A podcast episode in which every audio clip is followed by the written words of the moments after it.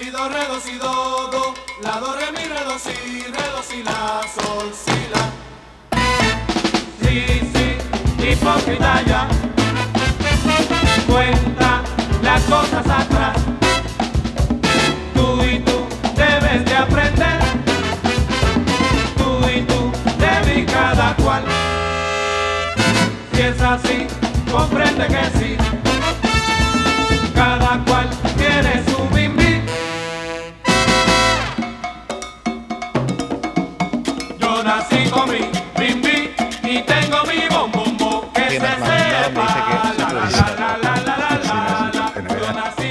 Bueno, pero de todas maneras, si estamos, si busco en YouTube Mambo Claro, qué rico el mambo, pues está. Bueno, voy a darle, ¿no? Sí. Muy buenas y bienvenidos al episodio número 72 de Qué rico el mambo, un podcast donde digamos de juegos de mesa modernos.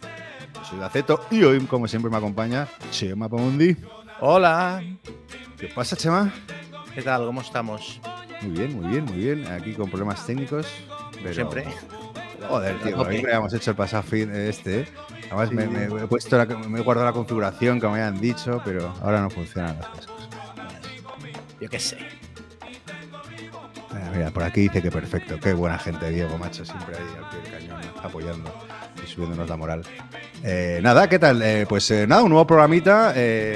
noticias, Chema, noticias. ¿Traes algo? Yo tengo una noticia, aunque yo creo que la vas a traer tú porque es más de tu cosas que te gustan a ti, ¿no? Que es en, en Board Game Wire, que nos gusta mucho leerlo, ¿no?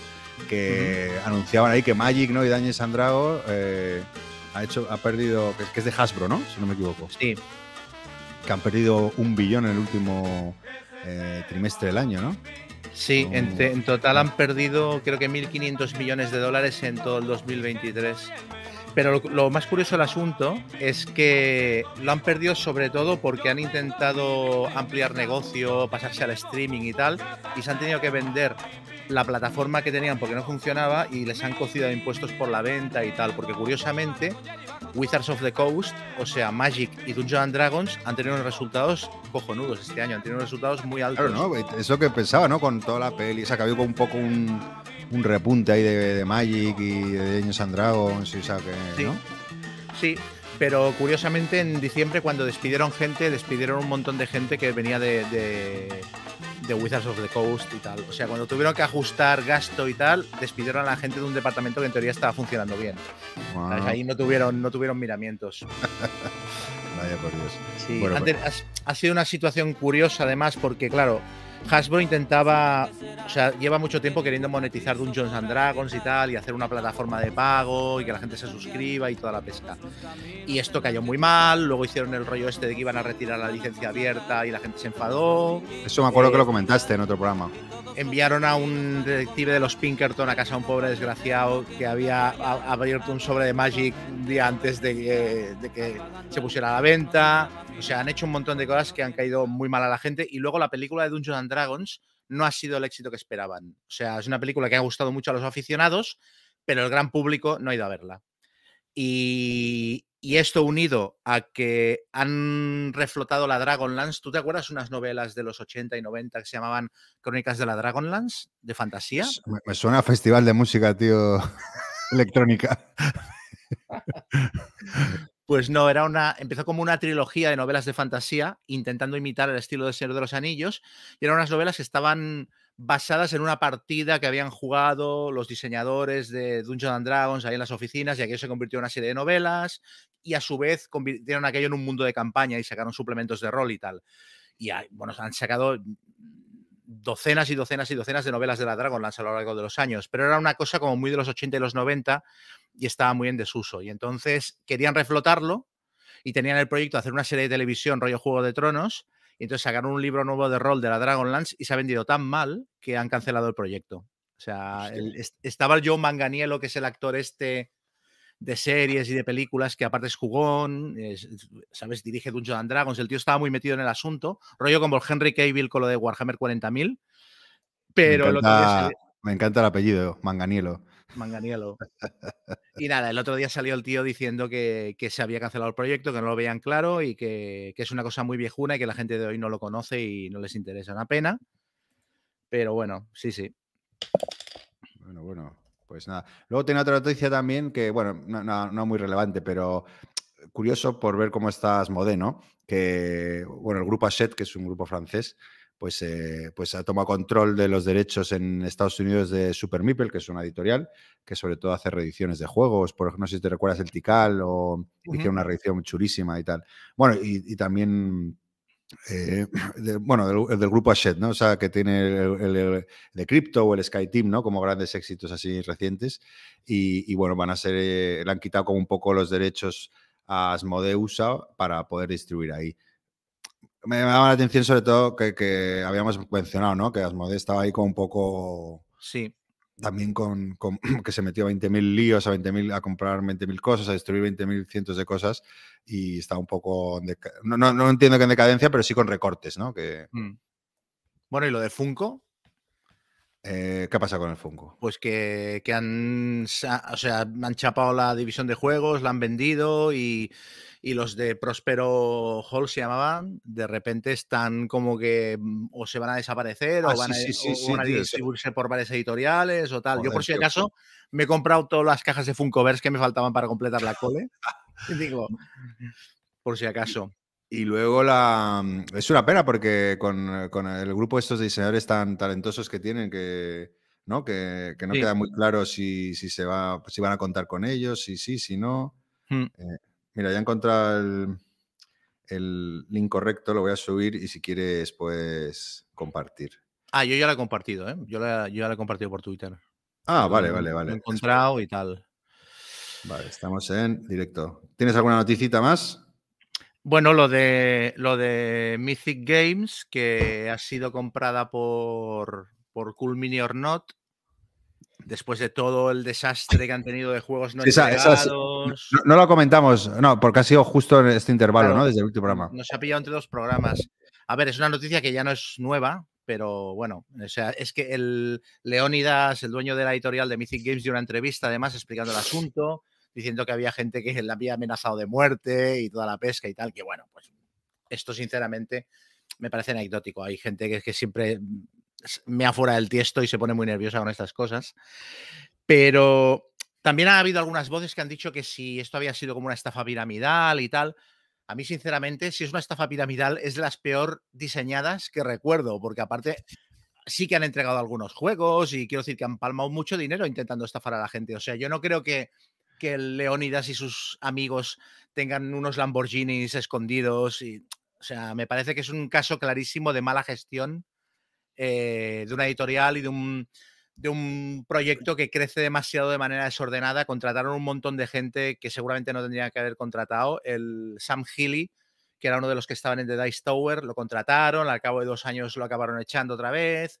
Y, y han estirado más el brazo que la manga, con juegos además que son muy caros de producir sin cadena de retail, porque todo lo vendían a través de Kickstarter, con lo cual, en cuanto uno o dos Kickstarters te salen regulinchi, mal. En cuanto tienes un problema con subida de precios de materias primas, mal. O de transporte. Em, entonces, bueno, les, ha explotado en la cara. Y ahora lo ha comprado Cool Mini Not y Cool Mini Not ha dicho que van a intentar de, alguno de los juegos entregar una especie de accessit a los, a los mecenas, una caja de lo que tenía que haber sido el juego básico y tal, porque se ve que había algún proyecto que no lo tenían, decían que lo tenían acabado y no estaba ni diseñado. Entonces, se han, o sea, Cool Minion no ha entrado allí y se ha encontrado un, un, un pasto lleno de, de, hierbajos que hay que limpiar. Y bueno, no se sabe lo que va a ocurrir, pero hay mucha gente que se va a quedar sin, sin sus juegos. Hombre, lo, de, la, lo, del Lamborghini que comentas, no sé si, si, están en Lamborghini, pero tampoco creo que estén debajo de un puente viviendo. o sea, y el tema del de, es que va era, ¿no? Que parece, ¿no? Que es como, bueno, con el dinero que hemos ganado de este, pues para el siguiente, así, ¿no? Entonces, si te falla uno sí, en ese sí, escalón, sí. claro, la, la, lías, ¿no? Es un poco, yo creo que. Sí. Bueno, a, a, colación de esto, y he flipado. O sea, media hora antes de empezar, me ha llegado un correo de un Kickstarter Street Masters eh, Champion Edition.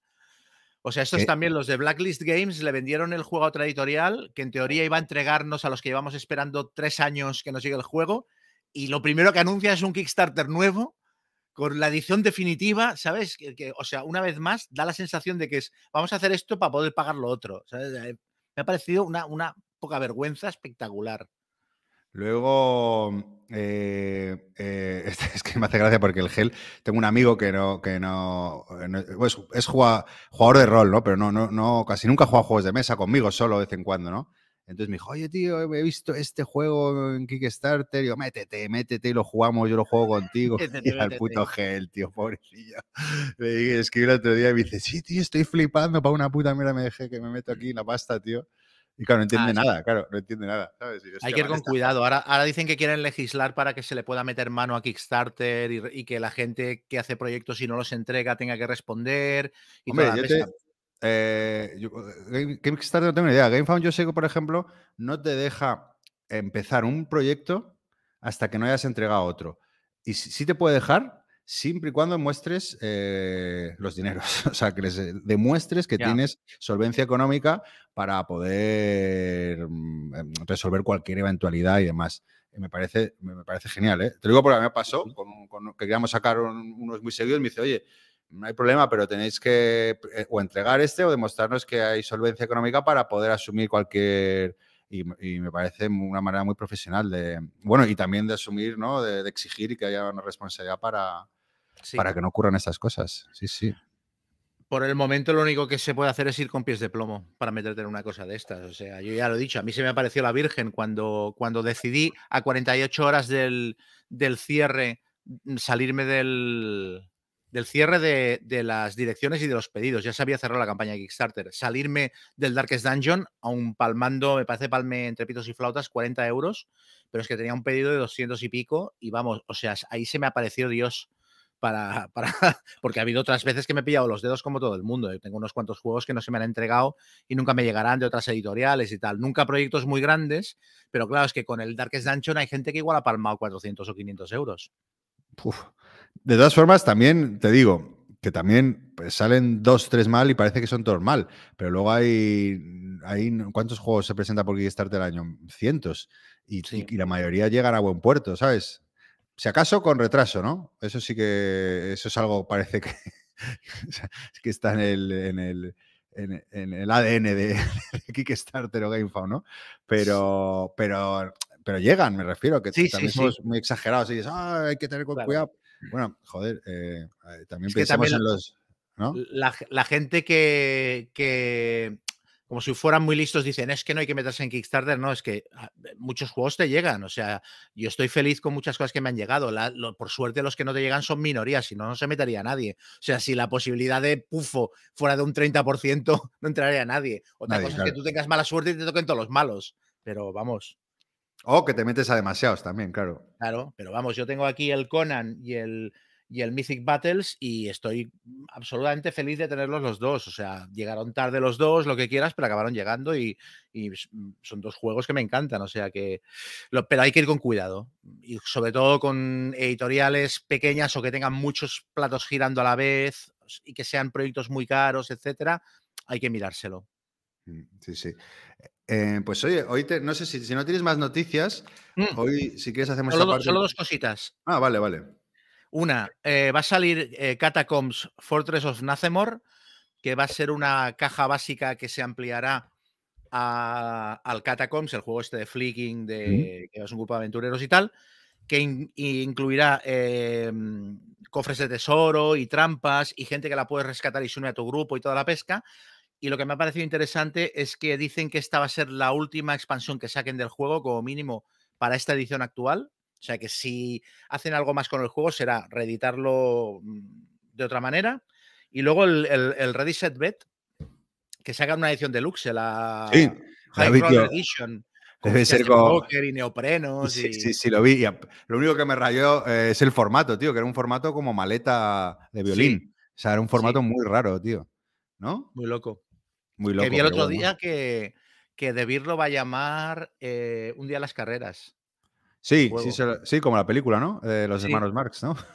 De, prime- de primeras pensé, hostia, pero luego me parece que está bien el nombre. Porque Sí, a mí me gusta, a mí me gusta también. Porque Redis, o sea, traducirlo literal era un poco, ¿no? Apuestas. Preparados, listos. listos, apuestas. Bueno, Sí, No, me gusta más también un día en las carreras. Muy Es guapo, es guapo. Más evocativo, sí, sí, sí, sí.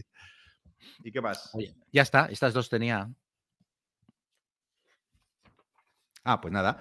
Eh, como teníamos. eh, Ah, sí, decía que íbamos a hacer más cortita esta sección porque hoy queríamos hablar de, de los juegos que más eh, nos apetece, ¿no? Eh, Que lleguen en 2024. Y bueno, sabéis que como siempre con esto nos explayamos demasiado. Así que vamos al lío, si te parece, Chema.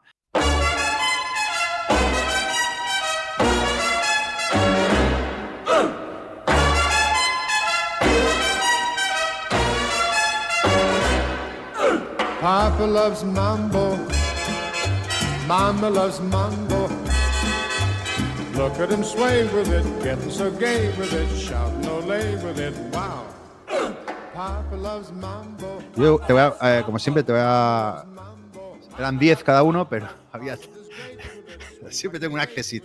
No, tres rápidamente. Mira, hay, eh, que por tema. Mira, el House of Fado de Vita la Cerda, Casa de Fado, que es un jueguito. ¿Sabes que él tiene, aparte de juegos estos tan duros, pues hace algunos juegos, unos diseños más más fáciles y, y más accesibles. Y es que he visto el arte y me ha, me ha parecido una preciosidad de juego.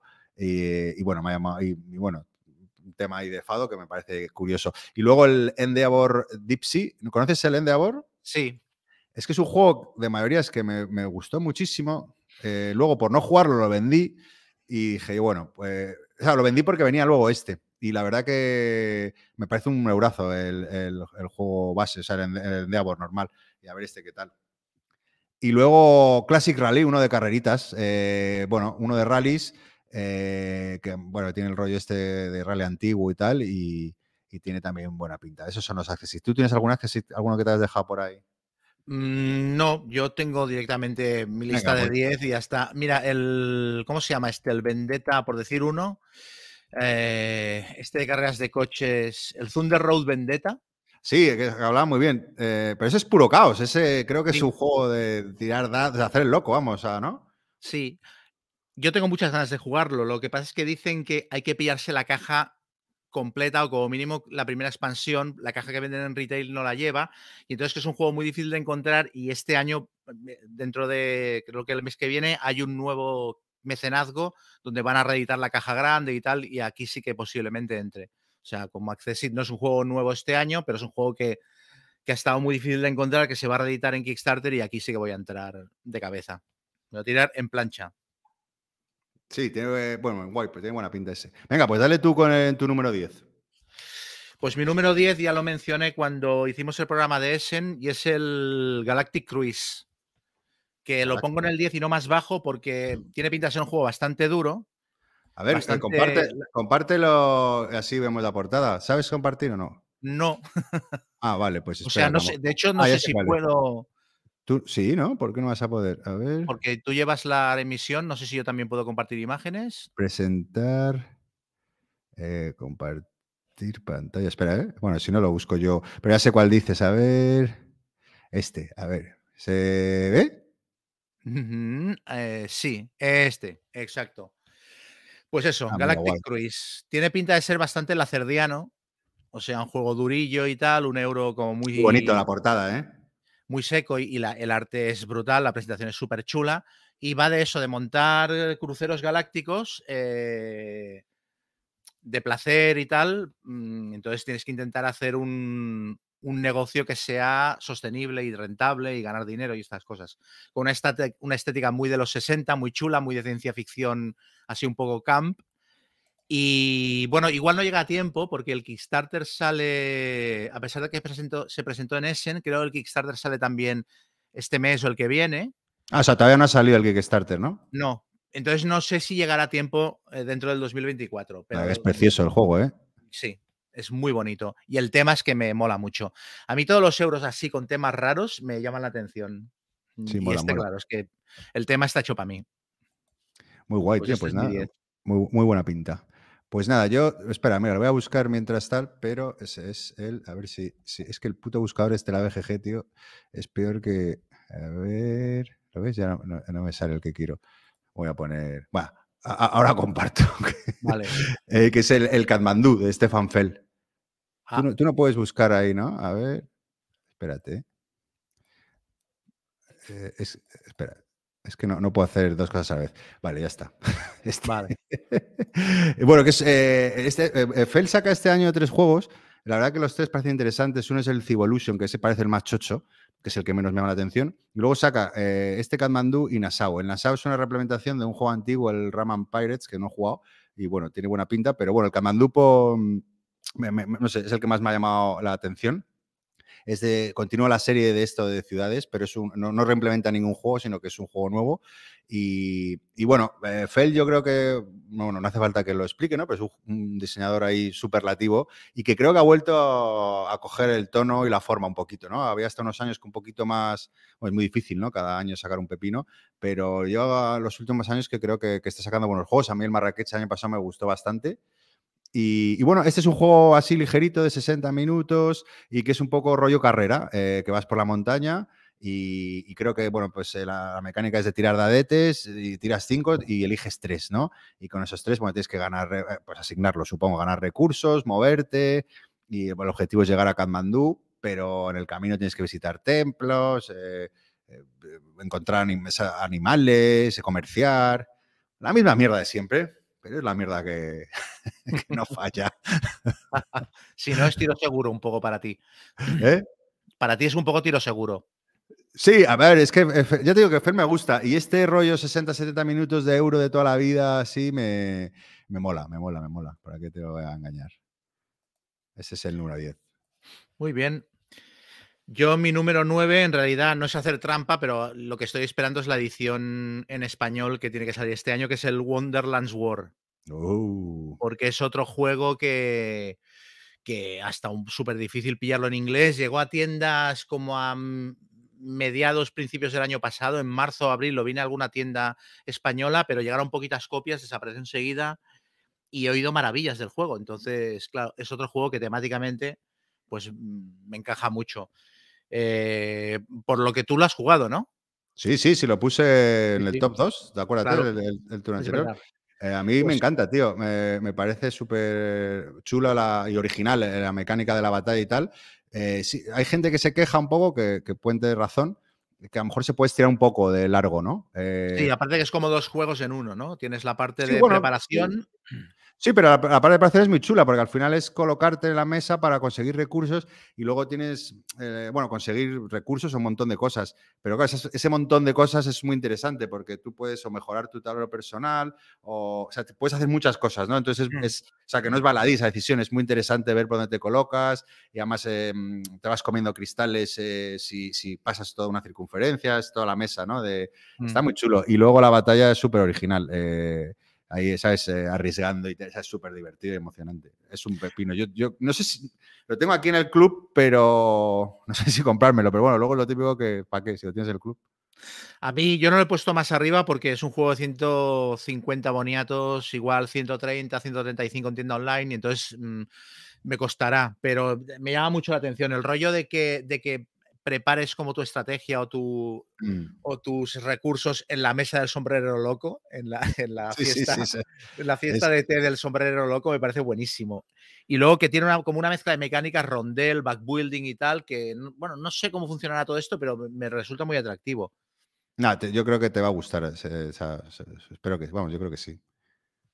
Pues ese es mi 9. Muy bien. Mira, yo, a ver, que estoy creo que aprendiendo a... Mira, yo el, el, el 9 es eh, este, el Dead Cells. Eh, eh, por tema no, no debería estar aquí, pero bueno, este es de la editorial francesa Scorpion Masque, que, que también creo que es una editorial que está haciendo cosas muy chulas en los últimos años. Es la editorial de Decrypto, de Sky Team, justo que mencionaba antes, del Turing Machine, del Zombie Kids, que has hablado tú. Y, y bueno, esto es un Dungeon Crawler cooperativo de 1 a 4 jugadores, eh, 45 minutos de partida, eh, muy chulo y, y más que nada es por la editorial. Y luego también que quería salir de mi zona de confort este año y probar algo, algo que sea con tema de fantasía. Y este es uno de los elegidos. Espero que es- me des tu beneplácito. Yo sí, por supuesto. ¿Qué te iba a decir? Eh, eh, ¿Has jugado al videojuego? ¿Lo conoces? Mira, mira quién está ahí, mira quién está ahí, Yolanda Luque. Hombre, ¿quién debe ser? Oye, pero si tú estabas invitada aquí. Mira, mira, qué traidora la tía. Bueno, eh, que no- nos preguntan siempre, Yolanda es que tiene una vida muy ocupada, pero está invitada cuando quiere. Pues eso, que, que tú conoces el videojuego, No, no, no. pero sabes que está basado en un videojuego, ¿lo sabías? No lo sabía, pero bueno, de- la verdad que lo pone ahí, ¿no? De- no, ah, no, no, sí, no, no, no, no, no sabía. Es puramente estética y editorial, por lo que me he basado. Pues sí, es un videojuego de estos en plan roguelike y tal, eh, de 12.000 pantallas, ir consiguiendo objetivos y cumpliendo misiones y pegándote con gente y tal. Tiene unas críticas brutales. Yo me, lo estaba a punto de comprar más de una vez para la Switch. Lo que pasa es que estos juegos tan, tan, tan largos luego no les saco rendimiento. A mí, yo con, con la Switch, los únicos juegos que, que acabo jugando son los que son manejables y los puedo acabar en un tiempo razonable. Entonces, una cosa que sea tan larga. Me, me vendí la Play, tío, que no juega nunca, y, y me pilla la Switch, tío, y estoy súper contento. Ya me dirás Switch. jueguitos. Qué maravilla la Switch, tío. ¿Sabes lo primero que me he comprado, tío? El. eh, este, tío, el Inside y el otro. Inside, ¿no? Oh. Es, creo que. Es que lo, lo he vuelto a jugar, tío, porque la había jugado en móvil. ¿Qué, qué juegazo es, tío? Es que Qué que bueno es. ¿Ves? Es- El Inside es un juego que yo me lo compré un viernes y me lo jugué un sábado por la noche. Y vamos, tengo un recuerdo, es de lo mejor que he jugado en mi vida. Yo no soy muy, sí. muy de videojuegos, la verdad. Bueno, de hecho, yo, la Switch es la primera consola que tengo desde, desde el Spectrum. Sí, no te pega nada. Sí, y el, Limbo, dice yo. El, el- el Limbo también me lo, me lo he comprado y lo estoy jugando ahora. Lo que pasa es que como es de 2010, se nota un poquito que no Sí. es tan fresco. Sí, es Como un ensayo general para lo que luego fue el Inside. Pero bueno, es terrible igual, ¿eh? Con unas arañas que te van ahí haciendo ahí con, así con el pico. Ah, pero sí, sí, es una, una maravilla. Bueno, pues este, este, que- eh, esto era, pues eso, por cambiar un poco de registro, sí o sí voy a hacer algún juego de estos de campaña o de Mm. o Dungeon Crawler o de fantasía. Por cierto, tengo el, el Darkest. Ay, el Darkest. El Massive Darkness 2 lo tengo en Madrid, ¿eh? O sea, cuando quieras jugarlo, en marzo subo a Madrid, así Pues que mira. A ver, yo en el número 8 he puesto el Kelp Shark vs. Octopus, que es el juego este no sé cuál es, ahora te explicaré. para que dos jugadores asimétrico. Lo he en jugado. el- ¿Lo has jugado? Sí. Ah, pues ya muy me dirás. Es que se lo Yo- queríamos sacar Sí, y, y como siempre, pues te adelanta uno por la izquierda. vino un pez más grande, ¿no? Nunca mejor Mira un pez más grande y está muy chulo, ¿eh? Eh, además, muy bonita la producción, tío. eh, Creo. Eh, hicieron un muy bonito. Kickstarter. Bueno, a mí es, es el tipo el juego, juego del gato y el ratón, así, ¿no? Sí. De, y. Muy táctico. Un jugador lleva un pulpo que, que funciona, creo que con, con cartas y girando los setas y tal. Y el otro lleva un tiburón que creo que va con dados. Y luego tiene como habilidades para cambiarles las caras o repetir o algo así, ¿no? Y tienen que enfrentárselo uno al otro. Más o menos. Sí, sí, sí, eso. Y luego más eso que tienes cartas que, que yo que sé, que le da rejugabilidad y tal, y muy, muy bonito. Y sí, con fichitas y tal, eh, de baquelita, la verdad que tiene muy buena pinta. Espera, que ponga aquí alguna imagen que no se olvida. Leí que el diseñador se inspiró, sacó la idea del documental que, que se llamaba Lo que el pulpo me enseñó. Ah, el de Netflix. Que se hace amigo de un pulpo, pues se Sí, ve que ahí sí. la idea. Lo vi, lo vi. Eh, eh, es la, la verdad que es curioso, eh, el, documental, tío. El tío ahí se iba todos los días al mismo sitio y el pulpo aparecía, tío. O sea, Sí, sí. ¿Qué tal hoy? ¿Cómo va? Bueno, como el Sí. chiste de Eugenio con la paloma, ¿no? sí, sí, tío. bueno, dicen que son animales muy inteligentes. Mm. A saber. Seguro que más que uno, seguro. Bien, bien, pues nada, eh, muy bien. Ese, o sea, a mí ese también me llama bastante. Espera, eh, que estoy intentando, tío, a la vez que hago eh, todo. Eh, busco este para compartir pantalla. Bueno, yo en el número 8 tengo el, el Twilight Struggle el South Asian Motion. ¿Sí? ¿Sale ahora? Ahí. ¿Vale? Habías oído hablar. Este es como la tercera. Sacaron, Oh, no. el, eh, sacaron el del Red Sea, que era Sí. un, ju- un- a dos turnos. El del bueno. de África y tal, ¿no? Eso, es, sí, que está, está curioso para los muy cafeteros, yo lo recomiendo. Y a ver si espérate, no, no hay imágenes todavía, así que lo dejo ahí. Y nada, este está centrado, está, centrado en Asia, básicamente. Creo que empieza, no sé si se centra en una década o a partir del año 59, que es que cubre, empieza, o sea, o cubre la insurrección tibetana en China, eh, Corea. Y bueno, la diferencia es que son cuatro turnos. Aquí ya no son dos, son cuatro. Y, y- y luego ta- también introduce, creo que, mecánicas nuevas. O sea, que no es tan parecido a. Porque es verdad que el de Red Sea es muy parecido, tiene algún detalle que lo hacía diferente al Twilight Struggle. Pero bueno, como te digo, es un como un aperitivito para gente que le flipe el Twilight. pero este sí que parece que tiene un poquito más de miga, va a, tener, va a durar casi eso, también hora y media, o sea, tiene más chicha y eso, tiene un nuevo sistema llamado Engagement Actions, eh, bueno, que un poco tienes que prever y planear sobre el futuro de la China post-Mao. Eso es lo que he leído. Entonces, bueno, y luego he visto un mapa por ahí, prototipo, y sí que tiene como unos tracks diferentes a, a los habituales. Así que, como fan, eh, No- del Twilight, pues. No conocía de su existencia. Nos preguntan si el del cuerno de África ha salido en castellano. Yo creo que no. No, no ha salido. No ha salido. eh, que, que yo sepa, no- y todavía no, no han anunciado nada eh, de Vir, de. ¿Sabes? De, De si lo van a sacar o no. Hombre, claro, es un producto muy, muy, muy nicho. ¿eh? Sí, bueno, pero el Twilight eh, ha, ha vendido miles de copias, ¿eh? pero sí, sí, es una expansión pequeñita, a lo mejor dos. pues es como, ¿no? Típico juego de dos así más barato, pues yo no lo veo mal producto. Nos dicen que sí que Debir lo ha anunciado. Ah, sí. Ah, pues mira. Guay. Hombre, mi amigo Roberto, mi, mi ex vecino. y, ah, con la expansión del Twilight Zero será, supongo, que es la, que, la del turno cero que te permite cambiar la... Ah, vale. Es verdad, sí, ya me acuerdo que sí que lo anunciaron. Eh, varia- eso, cambiar un poco el setup del Twilight Stagger original. Vale, vale, vale. Pues nada. ¿Tú qué tienes ahí en el, en el número 7? Pues en el número 7 tengo Meadow Adventure Book, que A es ver. el Meadow, Meadow, es el. el joder, tengo, lo tengo. eh, el Pradera. Ah, es el Frank Pradera... El Pradera 2. Ok. ¿Qué es expansión o secuela? Es, expans- es una, son una serie de escenarios que se pueden jugar sueltos o en campaña y que al parecer van, van como liberando mecánicas nuevas y entonces tienes como una especie de blog de estos como si fueras el cuaderno de campo y vas apuntando eh, las cosas que pasan en los escenarios.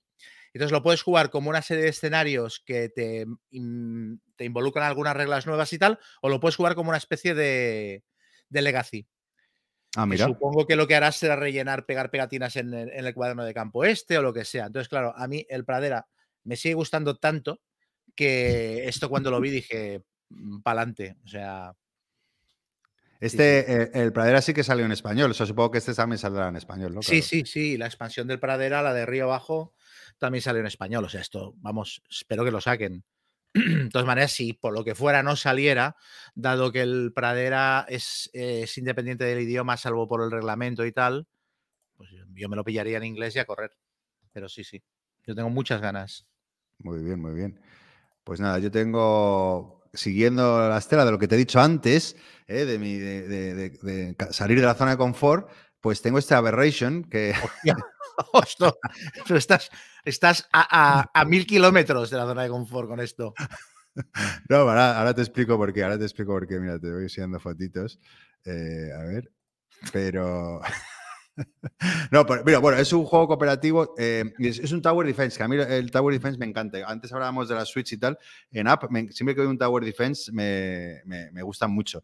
Y, y como te he dicho, que quería meterme un tema de fantasía y he visto que la duración es de una hora, hora y media, o sea, es un juego contenido en duración, Tower Defense, eh, luego tiene mecánicas de backbuilding y colocación de trabajadores y complejidad baja. Entonces, eh, creo que es una buena, ¿no? Eh, un buen juego para, Mm. para, no sé, para eso, para, para meterse en ese estilo, sin que te abrumes y con... Es que he estado mirando varios, tío, y, y- y- y es una locura. Eh, Mira, eh, si- sin ser exactamente lo mismo, porque ahora que está Yola ahí conectada y que había puesto un tweet de, mm, del Cloud Spire o de Sí, O de- Too Many o- Bones. o el Too Many Bones, que son, tío, claro, yo- es que es... es eh, ración tú, Z, me dice. Eh, es, es un cajote, tío, sacos de reglas y reglas, tío. Ah, Yo paso de esa, tío. Eso no, no, no- no es para mí.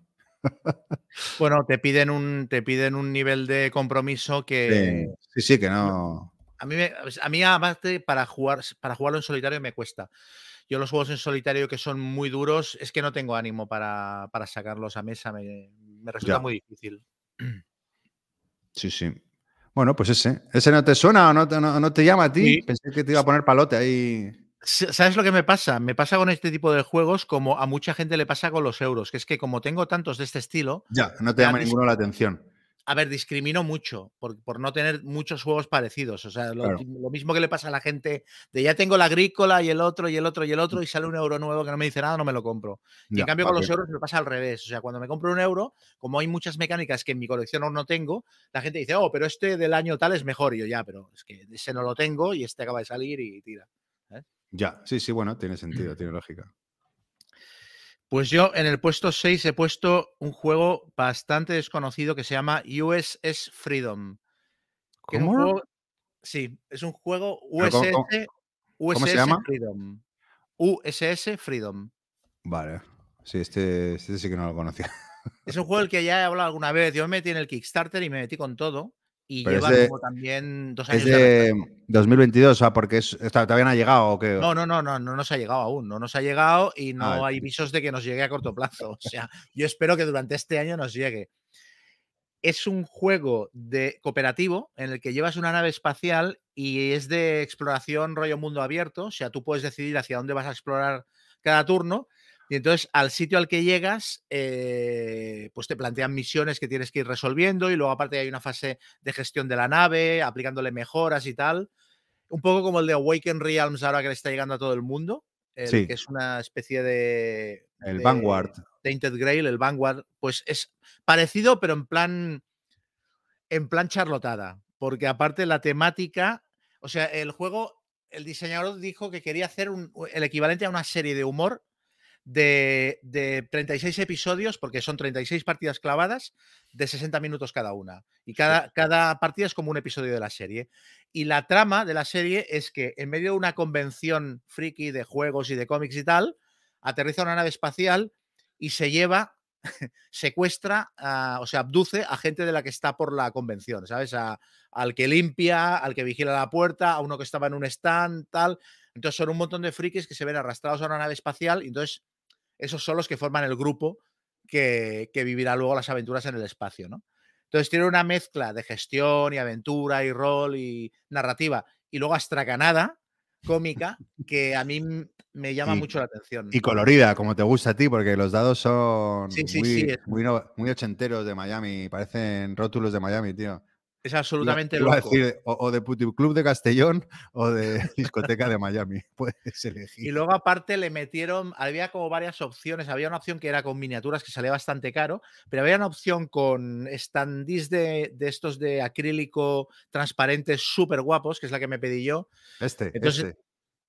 Esto, estas naves creo que te vienen con la edición normal, pero de los personajes había miniaturas, quiero recordar. Y entonces había también los standees estos de cartón y yo me pillé unos de acrílico guapos. O sea, me gasté un pastizal en este juego. Para, Y- Tampoco era muy caro, era 100 pavos todo, pero vamos. ¿Y qué te iba a decir? ¿Pero has tenido alguna actualización o algo o no? Sí, van llegando actualizaciones de que están trabajando en él y tal. Estaban ya como en la fase de producción, pero lleva, es que lleva un retraso de mil millones de meses. O sea. Entonces este es el año definitivo, como que si no llega este año ya habrá que empezar a preocuparse o empezar a darlo por muerto, porque aparte es la típica editorial muy pequeña, que es su primer juego, muy voluntariosos, pero nunca han hecho nada parecido y claro, es que esto puede acabar un poco como el de Bruce Lee que tengo ahí, que, que sacaron el juego y se fueron a la mierda. Ya, bueno, bueno, a ver si llega, hombre. Pues nada, yo en el número 6 tengo eh, New Cold War, eh, ¿no? O Nueva Guerra Fría, que este es un juego de dos diseñadores españoles, noveles, creo. Y, y- y bueno, que lo va a publicar Bulk- Buca Simulations, ¿sabes? Esa editorial de juegos de mesa de guerra que hace unas producciones, tío, de, de la hostia. No, no me suena. Bueno, pues ahí en el mundo de los wargameros sí que está muy en boga porque, porque hace unas producciones eh, de la leche. Eh, ahora mismo, ¿cuál? No, no, recuerdo. Roberto que está por ahí, a ver si que él ha, comprado un par, yo creo. Y la verdad que hacen producciones muy chulas. Y bueno, este es un juego semi-cooperativo, card driven. Y, básicamente cubre como lo- los hechos o los eventos geopolíticos más importantes de los últimos 30 años, hasta 2019. Ujú. Y bueno, poco más yo ¿no? necesito para, para calentarme. Y como eso, eh, la verdad que venga avalado por esta editorial que está teniendo muy buenas críticas, eso sí, caros de cojones los juegos, ah, o sea, sobreproducidos y caros. Pero bueno, eh, se, se- se la vi. Mira, aquí Joel también lo tiene en seguimiento. Veo Pero que yo la he que- entrado con dos Sí, sí, cuentas doble. Al, al chat. O sea, Ah, ahora como análisis Yolanda. Luque y como análisis al cubo. Quería pasar desapercibida con Yolanda Luque, le ha salido mal. Bueno, a ver si te vienes el próximo, ¿eh? Y nos cuentas los tuyos. Y bueno, ese, New Cold War, la verdad que, que pinta bien. Creo que lo presentaron ahora en las Bellota Con, pero como Joel ya no va y, y no nos cuenta nada, no, no lo podemos saber. Eh, pero creo que lo probaron ahí y, no sé si los abuelos que lo vi en Twitter y tal, pues han publicado un programa de las bellotas, seguro que hablan de ese juego, porque les vi. Del USS Freedom hay uno que me dice, estos se han ido en la nave espacial con tu pasta. Probablemente. Probablemente. Es que Muy aparte bien. es el típico juego que ni siquiera lo, lo financiaron con un dineral que digas se han hecho de oro y han decidido no hacerlo. No, no, es que salió un poco rozando el palo, ¿sabes? O sea, que es lo peor que te puede pasar. Bueno, o no, porque si se forran, se van al Caribe. Ya. Bueno, yo en el 5 tengo el Santorini Pantheon Edition, que es la edición, una especie de Big Box que va a salir de Santorini de lujo, con todas las expansiones. Bueno, mm, como con una especie de, best of de las expansiones y con componentes premium. A mí el Santorini es que es un juego que me flipa. Me parece, a dos, me parece un juegarral tremendo. Y nunca lo he siempre lo he jugado o en el iPad o en online, tal, nunca he tenido una copia física del juego. Siempre estaba a punto de comprármelo y entonces, claro, que saquen esto va a ser como lo que necesitaba para, para lanzarme a, a pillarlo. O sea, tan sencillo como eso. A mí me parece, mm, cuando hicimos el especial de abstractos y tal, yo lo metí, que me dijisteis que esto no era un abstracto y no sé qué. Sea como sea, a mí me parece un juego, Sí, A me mí, parece sí un me juego parece- espectacular. a mí es que no me, no me gusta, tío. No me gustó, pero a ver si le doy otra oportunidad. Pero no, no. Y luego me parece horrible, tío, esos cabezones ahí espantosos como Hostia, son muy chulos los chivis, a mí me molan mucho. No me gustan, tío, no me gustan nada. molan. Pero bueno, habrá que probarlo así, porque bueno. Este, ah, ¿y lo juegas eh, en aplicación o qué? Yo lo he jugado mucho, mucho, mucho en iPad. Ah, mira. Pues Sí. eh, En Ese iPad funcionaba muy bien. Me pegaba unas palizas, perdía contra todo el mundo. Soy un jugador horroroso, pero, pero me parece muy guapo. Eh, nos preguntan si se podrá comprar en tiendas y si saldrá en castellano. Yo en tiendas creo que casi seguro que saldrá. O sea, en, edición retail fijo. Hombre, Mm, lo que no sé, si saldrá en castellano, no lo sé, porque tampoco creo que esto haya sido un, un superventas. sí, hombre, yo creo que Santorini sí que tuvo su. No sé quién lo sacó en español, pero yo creo que sí tuvo su recorrido, ¿eh? O sea, yo creo que sí. O sea, bueno, tiene buenas telas. O sea, es un juego que, ¿no? que, que- que siempre ha tenido buena crítica y demás. Hmm. No sé, ¿eh? Que me- A mí me parece un pepino. O sea, a mí tampoco. Me parece que el juego a 4 es un poquito invent, pero a 2 es un juego táctico de una riqueza tremenda. Es verdad que hay configuraciones de dioses que dan partidas mm, muy desequilibradas, pero es, me parece muy bueno. Bueno, bueno, pues muy bien. parece muy bien. Yo tengo por aquí el número 5. A ver, espérate, compartir. Ah, este. Mira, el Creature Caravan de Ryan Laukat, que antes mencionaba a alguien que ese sí que cumple con los. Y, y es el autor de Sleeping Gods, el, el- el abajo y arriba, el afuera y lejos, el de- lejos. Los juegos de, de las comparaciones de Coco, Sí, sí, de sí. Barrio Sésamo. Y bueno, este en particular, eh, porque todos, estos juegos, todos sus juegos me llaman la atención por la, bueno, la estética, o sea, por los dibuja él, que son, es absolutamente br- br- brutal. Pero este me llama, me llama más la atención porque, aparte que está ambientado en el mismo mundo, por supuesto, pero creo que este juego es más mecánico, o sea, que se centra, o sea, tiene, no tiene la misma carga narrativa que el resto. Ya. Que cuando juegas un euro con carga narrativa, a veces se puede hacer un poco lento, pesado de leer el rollo y tal que mola, ¿eh? Pero bueno, soy más, de ir al turrón, ¿no? Y eso, parece un juego más directo. eh, y bueno, eh, ya te digo, yo, yo he tenido el arriba, abajo y, y el derecha, izquierda. Y, y me gustaron, me gustaron. Eh, son juegos que he tenido y me han gustado bastante, tío. El, el que no has probado es el Dogs. manta, el- Sí, sí, sí, sí. Y, y bueno, vas montando un motorcito con diferentes criaturas y bueno, y viajando por diferentes localizaciones. Bueno, es un poco, yo creo que el, el rollo parecido, pero tío, es que es tan bonito, tío. me- me- la estética, mira, te ves aquí unas cartitas, tío. Yo jugué al primero que sacaron, al. ¿Cómo se llama? Al Near and Far, fue el primero. Sí. Eh, sí. Yo creo que el Below. um, no, no, el Near and Far, tienes razón, sí.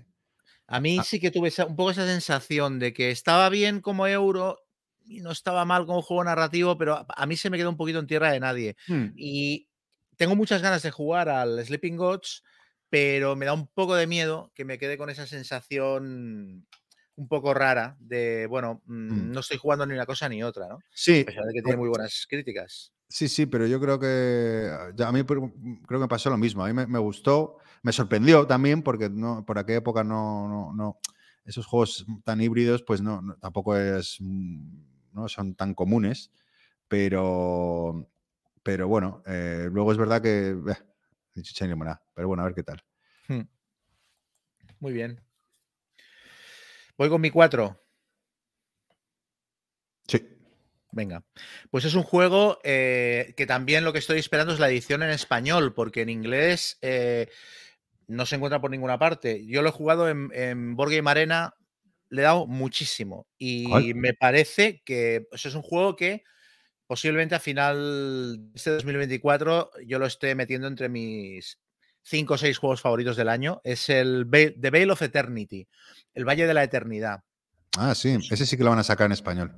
Sí, este lo saca maldito. Sí, Es un juego de cartas de, en el que tienes que cazar criaturas fantásticas y entonces hacer un- como un set collection con ellas. Todas tienen habilidades, algunas tienen habilidades cuando las bajas a la mesa, otras tienen habilidades que se disparan cada turno. Eh, entonces es el típico juego de, de- de combos en aumento. O sea, los primeros turnos parece que no hagas nada, pero cuando tienes esos siete bichos en la mesa, te montas unos turnos de combar que son una, que son una fiesta absoluta. Pero tú lo has jugado como- ya. Sí, yo lo he jugado. Ah, bueno, sí, claro, en la no- BGG, en Board Game Arena has dicho, sí, sí. Game Arena he jugado mucho. ¿Y qué tal funciona claro, habiendo tanta carta ahí en el Game Arena? Ahora que soy Mm. usuario pro. No, este, este en concreto funciona muy bien. Este en concreto, el, el scroll es muy limpio y se juega muy bien. Eh, te lo automatiza todo bastante y merece mucho la pena. Y bueno, es eso, para cualquiera que venga un poquito de la cultura del Magic de juegos de combos de cartas, es brutal, brutal. Y tiene una regla que me parece que le da toda la gracia al mundo y es la regla del dinero. O sea, tú tienes como cuatro espacios para guardar las monedas, pero solo te caben cu- cuatro monedas, ¿sabes? Cuatro monedas, entonces hay monedas que valen uno, otras que valen tres, otras que valen seis, entonces tienes que hacer también combos a la hora de me gasto tres monedas para bajar este bicho, entonces me genero dos espacios y puedo cobrar por aquel, porque aparte no te dan cambio cuando, cuando gastas el dinero. O sea, si pagas con una moneda de seis por un bicho que vale cuatro, las dos monedas extra las pierdes. Entonces tienes que estar, ¿sabes? Resquebrajándote el cerebro todo el rato para cómo combinas los slots limitados que tienes de monedas, el coste de los bichos, eh, las habilidades, el orden en el que activas las habilidades, es un encaje de bolillos súper guapo. Y es muy bonito estéticamente. Muy bonito, chulo. la verdad que muy chulo. Eh, pues sí, este, este lo había visto también y, y he oído cosas muy buenas, sí. Pues la verdad que tiene muy buena pinta. Además también que eh, jueguito eso de una hora, ¿no? Por ahí. Bueno, claro, esto sí que me resulta difícil decirlo. En Board Game Arena, en media hora de partida, 35, 40 minutos. Lo que más genera un poquito de, de AP en los turnos avanzados cuando ya tienes 7, 8 bichos en la mesa, porque claro, se te disparan un montón de combos y en tu turno haces muchas cosas. Entonces yo no lo jugaría más de 3, 2, 3 jugadores. Posiblemente en físico dure 45 minutos, 50. Muy bien, muy bien. Pues nada, ahora daremos. Yo en el número 4 tengo a este, a Hetsra and Nehemia. que este es un, un- un juego de, bueno, de la editorial esta, espérate, ¿cómo se llama esta editorial? Eh, de Garfield Games, el Ah, cual sí, los de los Sí. arquitectos de... Sí, ese también que tiene de 20 horas. Reino de- Oeste. Solo he jugado uno de esos y no me gustó. Eh, y dirás, mi- claro, pero miento, he jugado tres de esa editorial. Jugado luego al, al Muro de Adriano y a Legacy of You, que hablé el pasado, fin de- el pasado programa. Y te gustaron me- los dos. Y, y los dos me flipan. Y este no sé por qué, tronco, no me preguntes por qué. Empecé a ver fotos ahí, salió la campaña Kickstarter, vi las fotos de- del mapa, que no puede ser más petado de movidas y, y parece el desierto, yo qué sé. ¿eh? Y luego ese tablerito personal y me metí de cabeza al Kickstarter. Entonces, este es como mi, como uno de los euros así que más me apetece probar este añito, ¿no? Así. eh, el tema es sobre el rey de Persia y yo qué sé, me metí, me Mm. metí de cabeza. Tenía buen. No, ¿sabes también por qué metí? Porque, porque lo daban pronto. O sea, que creo que va a estar en, en, eh, antes del verano ya hacen el, el este. Pero bueno. Y luego me vi el vídeo, tenía buena crítica, lo están poniendo muy bien todo el mundo. Y bueno, pues este es el Euraco por el que apuesto. A mí, aparte el ilustrador este, que hay gente que no le gusta nada, a mí me mola. Me Sí, parece que le da- les da un, un aspecto con mucha personalidad a sus Sí, juegos. hombre, a mí se me parece bonito. Este Sí, también eh. les hizo uno que se llama Riders of Stygia, Sí. que era también, lo dibujaba él y me parecía muy chulo eh, visualmente. Sí, lo que dices tú, ¿no? Que, que- que es fácilmente identificable, ¿no? Que al final también eso mola, ¿no? Que sobre todo si, si se usa la misma editorial, pues que todos tus juegos tengan una estética, bueno, pues está bien, ¿no? Porque es como es reconocible, ¿no? Hmm. Sí, sí, pues nada, este. Este es mi número 4. Mi número 3 es un juego del que ya hablé, no sé si en Essen también, o el, el War Story Occupied France, el juego este de, de montarte sí. una célula de espías y de la resistencia en la Francia ocupada. Eh, y entonces tienes que llevar a cabo misiones, pero también gestionar la, la célula de, de la resistencia. Mm, juego cooperativo narrativo que por lo visto en la caja llevará tres misiones, solo tres misiones, pero dicen que rejugables. Sí. Entonces, este, aparte de que me resulta muy atractivo por temática, mm, tengo mucha curiosidad por, por ver cómo lo hacen, porque además es de uno a seis jugadores. O sea, es que es un todo un- es un concepto muy raro, ¿no? La mayoría de estos juegos. mm, Bueno. o sea, si te lo plantean, te dicen un juego narrativo, eh, Resistencia, Segunda Guerra Mundial, pensarías, bueno, uno, dos, tres jugadores, pero aquí parece que ciento y la madre, y no sé, a ver qué tal. Bueno, y decir que los eh, diseñadores, ¿no? Que son David Thompson, eh, que bueno, Warches, Undaunted, Resist, y, Sí. y Dave Neal, que es el diseñador de Sherlock Holmes, ¿no? Entonces, es una buena dupla, ¿eh? Porque el tema narrativo, evidentemente, David Neal lo tendrá controlado, y tema mecánico, pues eh, la verdad que sí, sí, muy curioso eh, por ver qué, qué sale de ahí. Y además de Osprey, ¿no? Que también que el juego será muy bonito y... Sí. Y no será muy caro, seguramente. Sí, exacto, no será muy caro. eh, y sí, creo que era 35 pavos, me suena, ¿eh? fíjate. que- Mm. Pero bueno. A mí me gusta mucho el, el formato estándar este que, que vende Osprey. Juegos muy contenidos y tal, pero componentes de calidad muy bonitos. A, mí me gustan mucho sus, Sí, eh, sus es- ediciones. Es una de mis editoriales preferidas también, sí. Y en pues rol no- también, ¿eh? En rol sacan unos manuales pequeñitos de 150 páginas que te los venden por, por 15 o 20 euros. Súper chulos, ¿eh? O sea, de un montón de temas variados. Ah, Ya, y bueno, y como editorial también, que, no- que esa faceta no la conocemos, como yo estoy suscrito a newsletter y, ojo, de qué pena no ser inglés, porque tiene una editorial, o sea, cu- sobre todo de temas históricos, y sacan, Sí. cada- sacan un montón de libros súper interesantes, pero claro, son libros tochos que, bueno, pues uno te lees, pero claro, 100 libros de, un poco pesado, en inglés digo, ¿no? Esos libros históricos. Mira, yo en el número 3 tengo otro Huraco que se llama Luthier. eh, esta es la editorial de- del Destai- Destile, de este de hacer cerveza. Y bueno, no hay imágenes, tío. Esto es un poco. Ah, bueno, sí, mira. Y mira, qué bonito, ¿eh? Y bueno, un, juego ambientado pues en la época más gloriosa ¿no? de la música clásica en Europa y cuando existieron, bueno, siguen existiendo, pero cuando so- ser luthier ¿no? era un- un- una profesión de prestigio y bueno, en la época de Mozart, Beethoven, Bach y tal. Y bueno, tiene mecánicas de pujas ocultas, colocación de trabajadores y luego con tu propio tablero personal que tienes que ir evolucionando. Y, y bueno, solo por el tema me, llama mucho. Me llama mucho que esté enfocado más eso en los luthiers, ¿no? No, no ni en la música clásica ni en los músicos per se, sino en los que hacen posible que suene bien. Ese instrumento me, me parece llamativo. Qué guapo. No, con- sí, no sí, sí. conocía tampoco la existencia de este juego. Sí, es que sí, bueno, eso creo que van a hacer un Kickstarter. eh, pregunté a saber si Melmac, eh, como ellos han sacado el de Steel, pero bueno, creo que al final este no lo van a sacar. Entonces no sé si saldrá en español, pero bueno, saldrá en inglés. Tampoco veo que sea muy dependiente el idioma, pero sí, sí, tiene, tiene muy buena pinta. Luthier, Luthier. Pues mi número dos eh, es la nueva edición de un juego que eh, el otro día lo pensaba. eh, yo, yo tengo hecho, tengo un, un documento de estos de Pum Meeple con mi lista de mis 100 juegos favoritos, que algún día haré un vídeo con ella o algo así, porque me parece divertido. Y el otro día, em, cuando veo un juego que me gusta mucho, lo meto en la lista y luego algún día randomizaré a ver qué sale, ¿no? Bueno, randomizaré, haré que se enfrenten los juegos a ver en qué orden quedan puestos.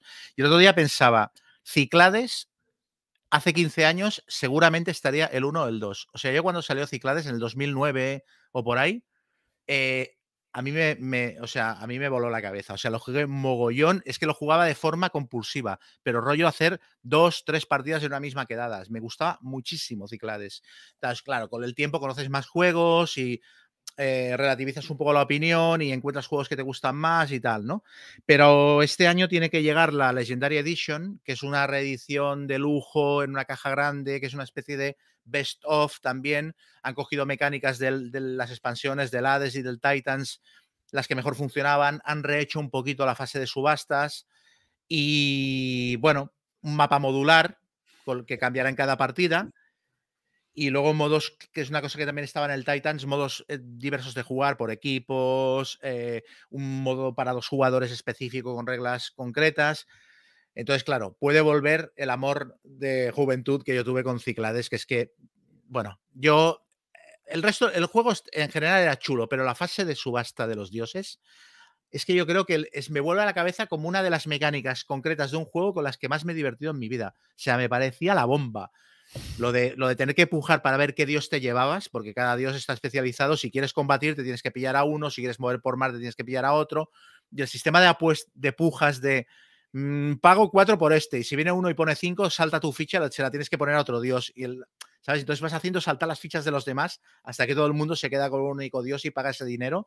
Esa mecánica me parecía tan buena.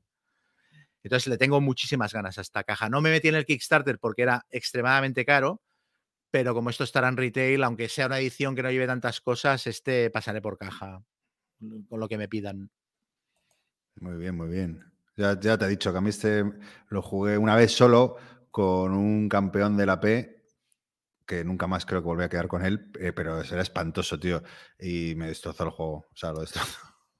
Aparte, esto que dices, el juego básico, a mí me bajó un poco de valoración con las partidas porque esto acababa pasando. Entonces sacaron la expansión Titans que te permitía, lo hacía más ligero, te permitía mover y atacar en un mismo turno de manera más ágil y tal, y otra vez volvía al, al calentón con el juego. O sea, tuve como dos picos de calentón con él. Y entonces seguramente en la edición esta nueva habrán corregido los, los agujeros que tenía el juego en cuanto a duración. También tenía un, un final a veces un poco anticlimático porque tenías que tener ciudades. Entonces tú te lo habías currado a saco gastando recursos por un tubo para tener tus metrópolis guapas y entonces venía un jugador con un ejército, te zumbaba, te la quitaba y ganaba él, ¿no? Siempre había el típico que estaba con la caña puesta esperando a que alguien destacara para robarle las ciudades mediante batalla, ¿no? Entonces sí que tenía cosas que eran, que eran mejorables y esta edición, si lo han hecho bien, yo seré muy feliz. Si tú eres feliz, todos seremos felices, Chema. Buscamos el feliz. Yo en el número 2, el War Story, que ya lo has puesto tú en el 3. Así que si quieres, pasa a tu número 1. Porque ya. Pues mira, mi número uno son dos juegos y me da igual cuál llegue. O sea, me compraré el que esté disponible primero. O sea, Dwellings of Eldervale, que es un juego, sí. un, euro gigantesco que hace mucho tiempo que se anuncia en español y que parece que este año podría ser que se publicara por fin, que es un juego que fuera del, del Kickstarter es muy difícil encontrarlo. Y si no es Dwellings of Eldervale, será otro juego de la misma editorial, que es una reimplementación que se llama Andromeda's Edge, que es con temática de ciencia ficción, que dicen que han corregido algunas mecánicas, la han mejorado un poco y que acaba de salir de campaña de Kickstarter, ha tenido mucho éxito y, y se supone que a lo largo de este año también llegará. Entonces, el, evidentemente no me los compraré los dos. Bueno, sería capaz yo de hacerlo, ahora que lo pienso. Sí, sí, sí, sí. Me veo, me veo ahí. Pero, pero en principio el, el que tenga disponible antes será el que me compraré, porque es que el Dwellings of Eldervale me parece tan bueno que, que con ese ya sería feliz. Este era uno de los que pensé meter como juegos de fantasía, pero lo vi más chocho que los otros dos que he mencionado. Ah, nos dicen por aquí que es mismo autor, otra editorial, o sea que el, que el Andromeda's Edge no lo publica la misma editorial del Ah, posiblemente. Habrá- Bueno, es, es un juego de básicamente de, colocación de trabajadores con facciones un poquito asimétricas, tampoco mucho. Y bueno, lo típico puedes ganar puntos de victoria por varios sitios, controlando los elementos en un track aparte, que cada elemento te hace subir y ganar puntos, eh, matando bichos, acumulando cartas especiales de hechizos y de objetos mágicos y tal. Tiene un montón de, de cosas. Entonces te puedes súper especializar o puedes ir a picotear un poquito de cada y no sé, es muy guapo. Ah, muy mira, guapo. si es Felipe, es, es Felipe, es mi, mis nuevos amigos, tío, del club, aquí. Hostia. Aquí en, en directo, claro, claro. Dice que el Dwellings lo saca Gen X y el Andrómeda lo saca maldito. Mira, pues se dice con buen tino, este es otro factor a tener en cuenta. Sí, desde luego, ¿eh? Ojo, ¿eh? Pues sí, ¿eh? Eh, bueno, a ver, Gen X comunica mal, pero luego. No, eh, no. Luego te sacan el Final Girl. No, sí, a ver. Y, ap- y aparte, últimamente Gen X está haciendo un catálogo chulo de juegos. Sí, sí, O sí. sea que. Mm. y Eh, bueno. por ejemplo, el, el- el de, de Thing, la edición en español está bien. O sea, no tiene ratas. O sea, lo de Final Girl, quiero pensar que fue una cosa. Sí, bueno, que pues es que es eso, que mandaron un archivo equivocado y eso es una putada, pero bueno, puede pasar, puede pasar. Pues eso, cualquiera de los dos me sirve. Me gusta. Mola, o mola. sea, si me gustó uno y el otro es 90% parecido, me va a gustar. O sea. Pues mira, yo en el número uno tengo el Crisis 1914. Eh, este es un juego de Maurice eh, Sucklin, el autor de Chancellorsville y Farmsville, que nos gusta tanto y que este año también sale saca uno con Salam Pepper, que es Operación Barclay. Yo estoy completamente enamorado de este eh, diseñador. Además lo saca con Worthington, que ya sabes que soy muy fan, eh, que es una editorial americana de wargames mm, eh, ligeros, muy bien producidos y, y muy accesibles para todos los públicos. Y bueno, este no, no se trata realmente de un wargame. Bueno, no es un wargame, de hecho, es un juego de 1 a 5 jugadores y que no se centra sobre la Primera Guerra Mundial, sino sobre las negociaciones o situaciones un poco que desembocaron en, en la misma, ¿no? Y, y bueno, el juego se sostiene un poco sobre tres ejes, que supongo que, que es un card driven, que, que podrás influenciar en, en ellos, que es la- un poco la presión diplomática, prestigio y la tensión, ¿no? Y, y bueno, card driven, este autor, Worthington, pues... eh, what else, my friend? ¿Qué más se le puede pedir a la vida? Nada más. Así que Solo hemos coincidido en el War Story, ¿eh? O sea, hemos, hemos hablado de 19, 18 juegos diferentes, Bueno, es normal, ¿no? pero si podríamos haber coincidido alguno más. Lo raro sería coincidir. Ya, ya. Yo pensaba Eh, que tú meterías al Galactic Cruise. La verdad que tiene muy buena pinta, ¿eh? Eh, sí, lo que pasa es que esos euros así de duros, eh, todos... Eh, no, no, que me, que me apetece un montón probarlo. Además tiene un pintón ese. Bueno, pues me, me decanto así por alguno que por el tema me, me llama un poco más, ¿no? Como el Luthier este o el de... Pero vamos, sí, lo podía haber metido perfectamente porque ese tiene, tiene un pintón de Manila. No, pero está guapo porque ya has mencionado algunos, este Crisis mismo, que yo no conocía y que, y que me los apunto, me entran en el radar porque tiene muy buena pinta. Sí, este hicieron Kickstarter y, y, y si no me equivoco, en febrero llegaba, llegaba el juego, entonces lo enviarán, entonces llegará pues dentro de los meses, podrá estar disponible en tienda y tal. Lo malo, bueno, eso, que los juegos de Worthington no son baratos, pero, pero tiene muy buena pinta. Y ya te digo que este autor eh, es, es muy crack, es muy crack. Bueno, pues esto ha sido, ¿no? bueno, como todos los años, siempre, qué bonito, ¿eh? qué bonito que todos los años haya ahí eh, Sí. esa expectativa de, ¿no te pasa que a veces piensas, algún día no, eh, algún día no habrá esa chispa, pero siempre hay, siempre algo que, Siempre, sí. que te estimula, que tienes ganas de tal y, y genial, que siga, que Mm. siga, que siga, que no decaiga, que seamos felices. Bueno, no sé si eh, hay 66 personas, si queréis ponernos algún juego que os apetezca, que habéis fichado y lo comentamos, eh, encantados, eh, que, que- que estamos siendo muy unidireccionales, pero por supuesto podéis opinar y ponernos algún juego así que os llame la atención, pues lo comentamos y, y compartimos. Tenéis pocos segundos antes de pasar a la siguiente sección. Cerramos los teléfonos. cerramos los teléfonos. No seáis tímidos. Pero bueno, tenéis ahora ahí.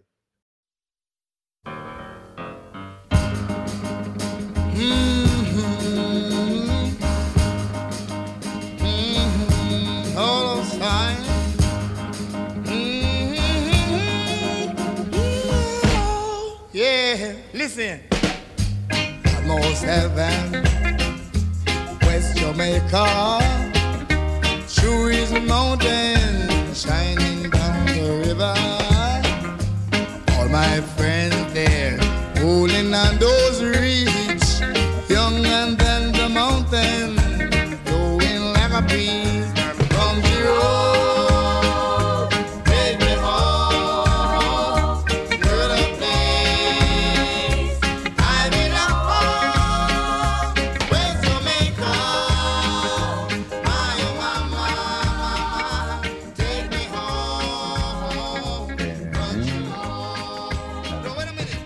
Bueno, pues nada, pasamos a, a, a reseñar. Venga, ¿qué traes eh, por aquí, Chao? A ver, pues yo voy a hablar de un juego eh, que lo mencioné. Hablamos de él, no me acuerdo por qué, en el último programa. No lo llegué a. No lo llegué a meter en mi lista de juegos del año, pero bueno, lo he descubierto eh, hace relativamente poco. En Board Game Arena le he metido, llevo más de 80 partidas Joder. jugadas. Y ¿Las, claro, las apuntas, las, las partidas de Board Game Arena? No, pero claro, te las lista. O sea, entras en tu perfil y dices, has jugado tantas de este, tantas de este otro. No, pero digo si te las apuntas en, en BGG y demás. Ah, no, no, yo estas cosas no las hago. No, ¿no? Yo soy nada. Mi, mi cuenta de BGG siempre lo digo que también purista. está llena de rastrojos y, o sea, es un jardín que no, que no ha podado nadie desde hace tiempo. Entonces, pues, claro, le metí 80 y pico partidas y me lo he acabado comprando porque significa que debe ser que me gusta el juego. Es el Challengers. Esto Ah, wow. ¿Sabes que lo vendí sin jugar? Pues sabes que yo le dije a un amigo, no te compres esta mierda, hace unos meses. El tío se lo iba a comprar, miré en Geek de que iba, dije, dije, no te compres esta castaña. Y al final, ahora se ríe de mí porque he acabado comprándomelo yo, claro. A ver, es un juego que polariza a la gente a, Sí, a un... Es muy loco, ¿eh? Es que Es yo lo vendí porque me hablaron tan mal, tío, y tengo tan poca personalidad que lo vendí. y dije, joder. Ah, no, y, lo- y que lo quería probar, tío, con, con- Creo que era con, bueno, con un grupo de amigos. Y no, no, no, esa mierda ni hablar. Y joder, tío, qué, qué, Sí. qué- qué- desazón. Y, y- y nadie quería jugarlo, tío. Y digo, bueno, pues lo voy a vender, tío, porque si no, no, no voy a jugar, tío. O sea, pero, pero me da pena, tío, porque. porque es el bueno, cuenta, cuenta. No, no, yo creo que hay gente que simplemente que no lo ha entendido. yo creo creo- no, está, hay gente que no está a, la altura. Eh, me hizo mucha gracia en The Dice Tower, le hicieron reseña a tres bandas y Tom Basel le dio un 8 y Roy Canada le dio un 2. O sea, y para que veas hasta qué punto la gente está polarizada con él. Es un juego que bordea el party, casi. Es un juego de, de 1 a 8 jugadores en el que reproduces un campeonato de estos de robar la bandera. ¿Vale? Eh, vas con, un, mazo de cartas que son como tus, tu equipo y entonces vas lanzando a los personajes para que intenten robar la bandera y el que se queda con la bandera al final gana. Entonces se juega eh, en rondas, eh, duelos de uno contra uno, se juega a lo largo de siete rondas y entonces al final de las siete rondas el que tenga, los dos que tengan más puntos juegan la final. Entonces, es un juego de construcción de mazos puro. Pero cuando digo que es de construcción de mazos puro, es porque la única agencia que tienes en el juego, la única decisión que tomas es cómo construirte el mazo. Luego en la partida no tomas ninguna decisión. Entonces, toda la estrategia del juego está en lo bien que te hayas hecho el mazo. Ah, los mazos se hacen entre duelo y duelo, entre cada ronda de duelo, tú empiezas, todos los ju- los jugadores empiezan con un mazo básico con las mismas cartas, y entonces entre cada ronda roban cartas de, un mazo genérico, de, que hay varios tipos de cartas, y, eligen dos de ellas, las draftean y se las quedan, ¿vale? Entonces, entre ronda y ronda, tu mazo va engordando con nuevas cartas. Y luego, aparte de todo lo que hayas robado, tú puedes eliminar cartas antes de jugar la partida, puedes eliminar todas las que quieras. Y entonces, con el mazo resultante, te, te vas a jugar. Eh, a medida que avanzan las rondas, los mazos de los que puedes robar se van haciendo más poderosos. O sea, hay un mazo A, un mazo B y un mazo C. El mazo A hay cartas menos tochas, el mazo B cartas intermedias y el mazo C cartas muy potentes. Entonces, a medida que avanza la partida, tú si quieres puedes ir robando de los mazos más bestias, aunque a veces te conviene robar tus cartas de los mazos menos bestias para conseguir más cartas que te hagan combo, ¿sabes? En plan, pues tengo un bufón, si tuviera dos, eh, mi mazo funcionaría mejor, a pesar de que el bufón eh, sea menos poderoso. Las cartas tienen fuerza de 1 a 10 y aparte tienen una habilidad especial. No todas, algunas simplemente tienen fuerza y ya está, pero muchas de ellas tienen una habilidad especial. Ah, y luego aparte hay como seis, hay, creo que en el juego hay siete palos distintos. eh, y entonces en cada partida eliges, eliges un palo que se queda fuera y juegas con los otros seis. Los palos son el, el castillo, el estudio de cine, la feria, la casa encantada, el espacio exterior, el naufragio. Esto simplemente indica que las cartas son de un mismo color. Por ejemplo, las cartas de naufragio son todas de un mismo color, que son de color lila y son de tema de piratas. Entonces hay un loro, un pirata, tal. Y tienen como eh, familias de, de habilidades especiales similares. En plan, pues las cartas naranja tienen mucha, mucho rollo de mover el mazo, de, de eliminarte cartas, de eliminar cartas del mazo del contrario, etcétera, ¿no? Por ejemplo. Y luego hay, otro, hay otros colores que tienen cartas muy tochas en cuanto a fuerza, pero que tienen pocas habilidades. Entonces, claro, cuando ya te conoces el juego y sabes qué colores de, de palos están jugando, sabes a qué estrategia ir mejor o peor. Me preguntan si no es el tute un, un revamped. Tute revamped. claro, es que tiene ese punto de que hay gente que dice, pero ya está, solo tiene esto. Entonces, bueno, eh, tú entre ronda y ronda drafteas dos cartas, te las pones en el mazo, eliminas del mazo las cartas que quieras, barajas, tienes una carta que te dice contra quién tienes que jugar en cada ronda. Hay cuatro tapetitos que los estamos viendo ahí en la imagen, cuatro tapetitos de, neopreno que, te, que para llevar a cabo los enfrentamientos. Entonces, por ejemplo, te dice, en la ronda 2 tienes que ir al tapete rojo a combatir. Y entonces el otro jugador irá también y combatirás contra él. Claro, si juegas a dos jugadores estarás las siete rondas pegándote con el mismo. Pero si juegas a cuatro ya habrá bastante variedad. Y si juegas a ocho, pues te pegarás las siete rondas con un jugador diferente. Y luego, si, hay, si los jugadores son impares, hay un mazo de bot que se utiliza para jugar contra el jugador que queda desparejado en cada ronda. Es un mazo muy potente de cartas de color gris que hacen efectos como muy automáticos y entonces combates contra él. Entonces, ¿cómo funcionan los combates? Los combates son tan sencillos como los dos jugadores barajan su mazo, lo ponen encima de la mesa, el primer jugador, el jugador que empiece, gira una carta y esa carta roba la bandera. El siguiente jugador gira una carta, si tiene la misma fuerza o más que la carta del jugador anterior, le roba la bandera y si no, roba otra carta, la pone encima y suma la fuerza de las dos. Y va robando cartas y sumando fuerza hasta que todas las cartas que ha robado sumen igual o mayor fuerza en el que tiene la bandera. En ese momento se la roba, y el otro jugador coge todas sus cartas, las pone en el banquillo y roba otra carta. Si esa carta tiene más fuerza, roba la bandera. Si no, va robando hasta que sume igual o más fuerza y le robe la bandera al otro. Y, o sea, va robando eh, todo el rato top decking, la primera carta del mazo. No tienes ninguna, no tienes ningún poder sobre lo que te salga. Entonces, gana el primer, el último jugador que se queda en, en poder de la bandera. O sea, cuando a ti se te acabe el mazo y el otro jugador tenga la bandera controlada, pierdes. Y la segunda regla es que hay un banquillo de seis espacios que todas tus cartas cuando son derrotadas van al banquillo. Si en algún momento todos tus espacios de banquillo están ocupados y tienes que enviar fuera del juego una carta y no hay espacio de banquillo donde ponerla, también pierdes la partida. Aquí es importante tener en cuenta que las cartas iguales ocupan un mismo espacio de banquillo. O sea, si tú, por ejemplo, tienes eh, tres cartas de fantasma, cuando se descarten, ocuparán todas el mismo banquillo, con lo cual también es importante hacerte cartas con, hacerte mazos con cartas repetidas, porque así igual puedes tener un mazo de 12 o 14 cartas, pero ocupar solo 6 o 7 espacios de banquillo, ¿sabes? Y luego hay muchas cartas que te permiten menear tu mazo, en plan, hay cartas de, cuando esta carta se revele, elimina dos cartas de tu banquillo, o coge una carta del banquillo y vuelve a ponerla en tu mazo, que eso también te permite tener mazos más amplios. Pero vamos, que aparte de eso, tú no tienes ningún control sobre el, el, orden en el que te salgan las cartas. Entonces, más te vale que el mazo que te hayas hecho esté bien compensado y sea potente a nivel de combos. Porque si no, te puedes ir por los dos extremos. Te puedes hacer un mazo con muchas cartas que a los 5 o 6 turnos ya hayas llenado el banquillo y pierdas, o te puedes hacer un mazo tan corto que le falte rush. Entonces, eh, el jugador que gane el combate se lleva una ficha de trofeo, que por detrás tiene un número de puntos de victoria que son secretos. A medida que avanzan las rondas, las fichas de, de puntos de victoria aumentan. También hay algunas cartas que te dan puntos de victoria extra y tal. Y al final de las siete rondas, todo el mundo revela sus fichas de puntos de victoria y los dos jugadores que hayan hecho más juegan la, el duelo final, juegan la, finalísima. Eh, entonces, em, a ver, es un juego que ya digo, bordea el party game, pero mucha gente dice que no haces nada, que simplemente te las cartas, que no tienes ningún peso en lo que va a ocurrir.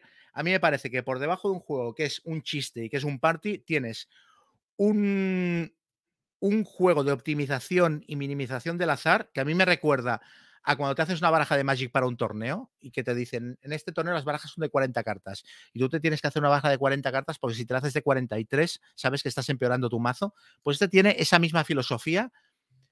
Tienes que estar todo el rato, eh, cuando haces el draft, eh, teniendo muy claro cuál es la carta que te va a mejorar el mazo y cuál es la carta que te lo va a empeorar. Y a mí ese, ese ejercicio me parece fascinante. Y a la gente que dice que es un juego en el que no tienes ninguna decisión y que es todo azar, yo llevo jugadas ochenta y pico partidas en Board Game Arena. He ganado 20.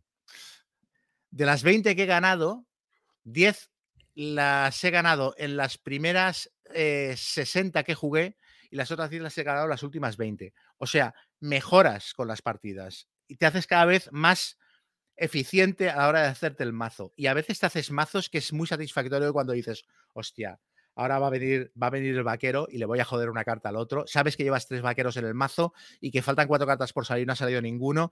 Y ya, te, ya estás salivando pensando, voy a sacar el vaquero y le voy a reventar la estrategia al otro, ¿sabes? O al revés, hay cartas que le meten cartas al otro en el mazo, con lo cual le desmontan totalmente la táctica, porque de repente tiene una carta en el mazo con la que no contaba, que no le hace combo con nada y que le va a ocupar un espacio de banquillo cuando se muera, ¿no?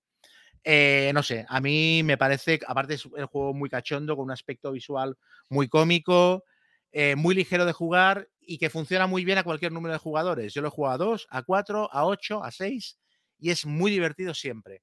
Es mucho mejor jugarlo a 8, pero jugada a 6 también tiene estrategia y jugada a 4, porque jugada a 4 sabes que te vas a pegar con cada tío dos veces.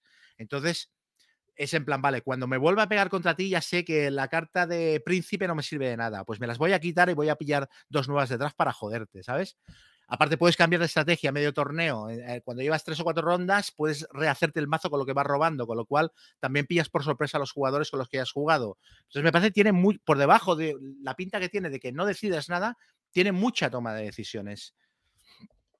Y ya está. O sea, a mí me parece muy chulo. Sale ahora una caja nueva, ambientada con una temática playera, que te meterá ocho mazos nuevos, que aparte serán plenamente combinables con los que ya tienes, porque una cosa que se le achaca al juego es que ocho, ocho mazos, ocho palos distintos de cartas son muy pocos y acabas todo el rato viendo las mismas cartas.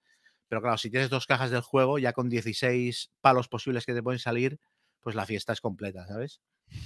En todo caso, yo muy, muy contento. No es nada caro, es un juego que vale 30 y pico euros.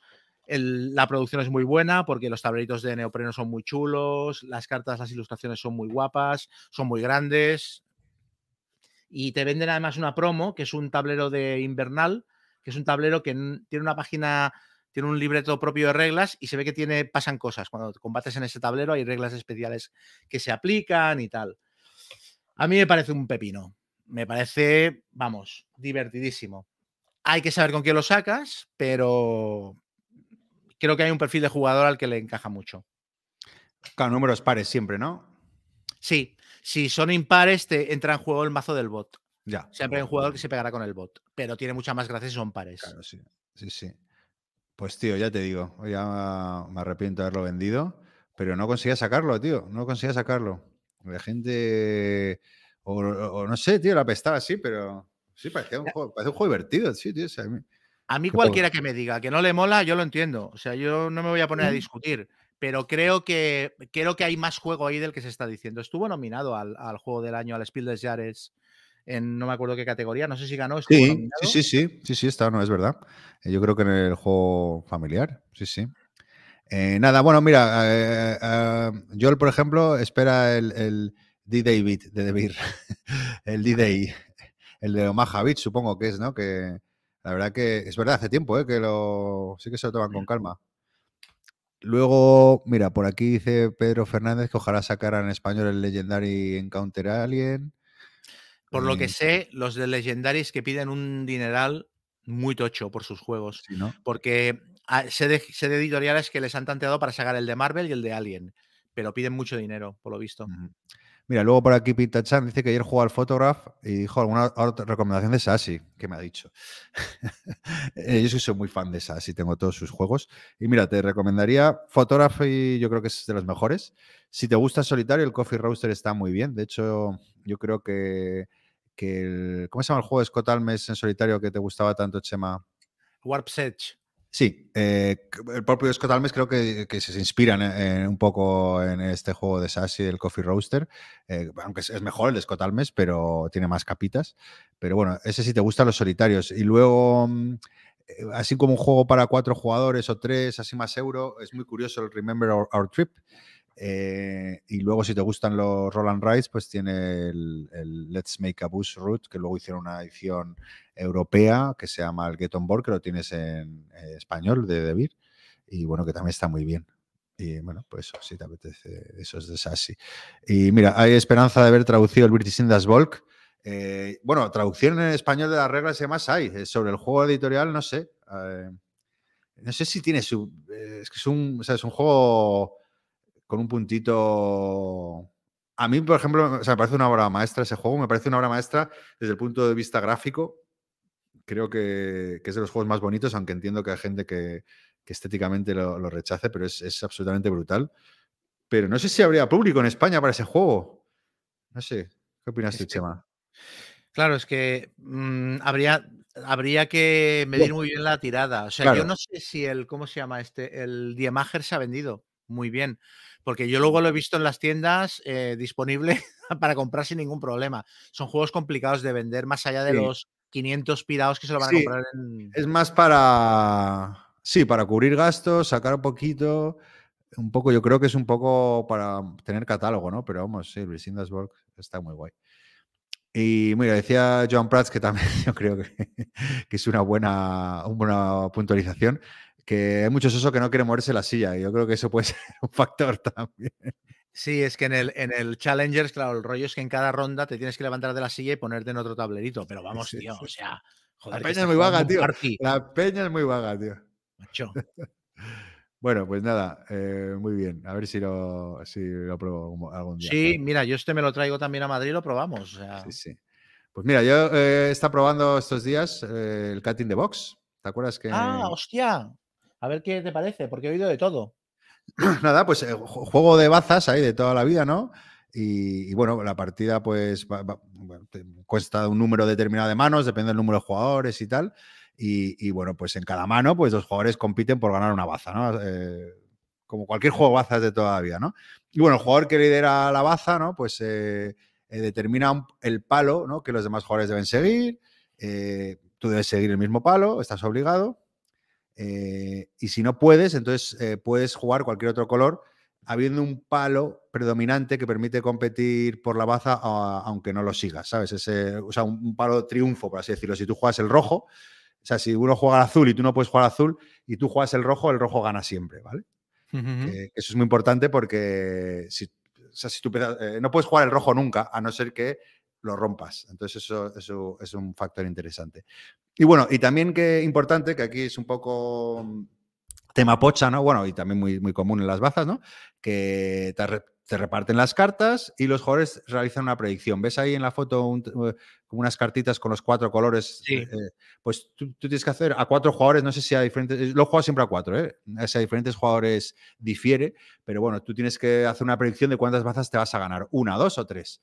Y es una putada porque no tienes carta y tienes que jugar una, claro, siempre apuestas una, ¿no? O, o tienes muy buenas y solo puedes apostar tres. Bueno, ¿dónde está la gracia aquí que tiene, como, como dice mi amigo Felipe, ¿no? Va- varios giritos, ¿no? Pues el, el primer girito, ¿no? Está que cuando te reparten la, ca- la mano de cartas te das cuenta que no hay palos, son cartas negras, con un número simplemente, ¿vale? Hmm. Eh, y bueno, es el jugador inicial el que marca el color. Entonces yo digo, ah, pues mira, voy a jugar un 4 y lo pongo en azul, 4 azul. Y ves, eh, cada, jugador tiene una cartita con los cuatro colores y coloca la carta en el color que, quiere que se juegue, ¿vale? Y bueno, eso se. eh, y después, muy importante, cuando juegas, juegas el 4 azul, coges uno de tus tokens y lo colocas, ves que hay un tablero principal un- con todos los estos y tapas el 4 azul. ¿Qué quiere decir? Que el 4 azul ya no puede volver a ser jugado, ¿vale? Eh, y, y bueno, pues, eh, ¿dónde está? Bueno, ahí está ¿no? la primera gracia, ¿no? Que no tienes, no tienes colores en, la- en la, en la- en las Los cartas, decides ¿no? tú. Claro, lo decides tú. Eso, es- eso está muy chulo. Eh, luego, bueno, lo, lo que te comentaba, ¿no? Que la fila superior es, es el color rojo, que es el, el triunfo del juego, ¿no? Y que no puede ser utilizado nunca como, como carta inicial, ¿vale? Y, bueno, aquí yo creo que es, el segundo giro del juego, ¿no? Porque además de puntuar, ¿no? Si tú puntúas eh, eh, en, la, fase de puntuación, me estoy adelantando un poco, pero cuando tú vas a puntuar, te vas a, vas a puntuar eh, por las bazas, un punto por las bazas que hayas apostado y acertado, ¿vale? Y si además esto cumples que eh, te también vas a puntuar, si, si- si aciertas esas bazas, también vas a puntuar eh, todas las fichas que tengas adyacentes en el tablero principal, ¿vale? ¿Entiendes? Sí, sí, sí, sí, sí. Entonces, si yo he tapado el 4 azul, me va a interesar a lo mejor tapar el 4 amarillo que está debajo o el 5 amarillo, porque, porque el tablero también es modular y lo puedes cambiar, no es, así, no es simétrico completamente. Que adyacentes eh, en todas direcciones. Eh, menos en diagonal. Vale, o sea, O sea, ortogonalmente. Adyacencia ortogonal. Lo guapo es que eso, hay, una- hay diferentes configuraciones de ese tablero, entonces el 4 azul, no- a- a- amarillo no está debajo del 4 azul. Eh, Ah, vale. Ah, es que está muy pequeño y no lo veía Sí. en la foto que has puesto. Ah, o sea, que están desordenados los números, además. Bueno, no, no es ordenados, como movi- e, Ese es el modo, creo que. El modo normal, sí, está todo ordenado simétricamente. Pero el modo más difícil, a ver si encuentro una foto, eh, lo puedes. eh, mira, aquí justo la foto es, es simétrico. Pero en, puedes cambiarlo, ¿sabes? Las, las configuraciones, entonces. y demás. Entonces, mira, aquí, por ejemplo, aparece, pues bueno. Bueno, el caso es que te va a dar. Eso sí, si tú adivinas el número de bazas, te va a dar, eh, aparte, un punto extra. En este caso, si te fijas en el rosa, si cumple las bazas, pues se llevaría cinco puntos, porque extra, ¿vale? Y, y, mm, y bueno, entonces, claro, tiene estas dos capas el juego, que no es solo eh, ver qué palo juego, eh, qué números juego, sino también, claro, cómo puedo hacer adyacencias en el tablero, ¿no? Entonces, est- está muy chulo eso, ese, ese puntito ahí de estrategia con el tablero. Y, mm, y luego el tercer girito, claro, es lo que decía que es, que el jugador puede decidir si continúa con el palo propuesto, ¿no? Es decir, que no, que no estás obligado a seguir el palo. Imagínate que tú pudieras jugar una carta azul, pues siguiendo con el ejemplo que he puesto. La cuestión es, la gracia está, que dices que si no lo haces, ¿vale? Eh, ya no puedes, eh, eh, te, te quitas el token de tu carta azul y ya no puedes volver a jugar una carta azul nunca. Es decir, si tú decides, no, no voy a jugar azul, voy a jugar eh, la roja o la amarilla, ¿no? La que yo quiera, pero te quedas sin azules. ¿Qué pasa? Que esto si lo haces al principio de la partida estás perdido porque no vas a tener Mm, margen de maniobra. Pero si lo haces a, cuando ya quedan menos turnos, para, pues una estrategia muy buena para poder eh, liberar hueco, para poder usar las cartas, ¿vale? Y, y- y bueno, esas son las tres cosas que, que- que tiene el juego, ¿no?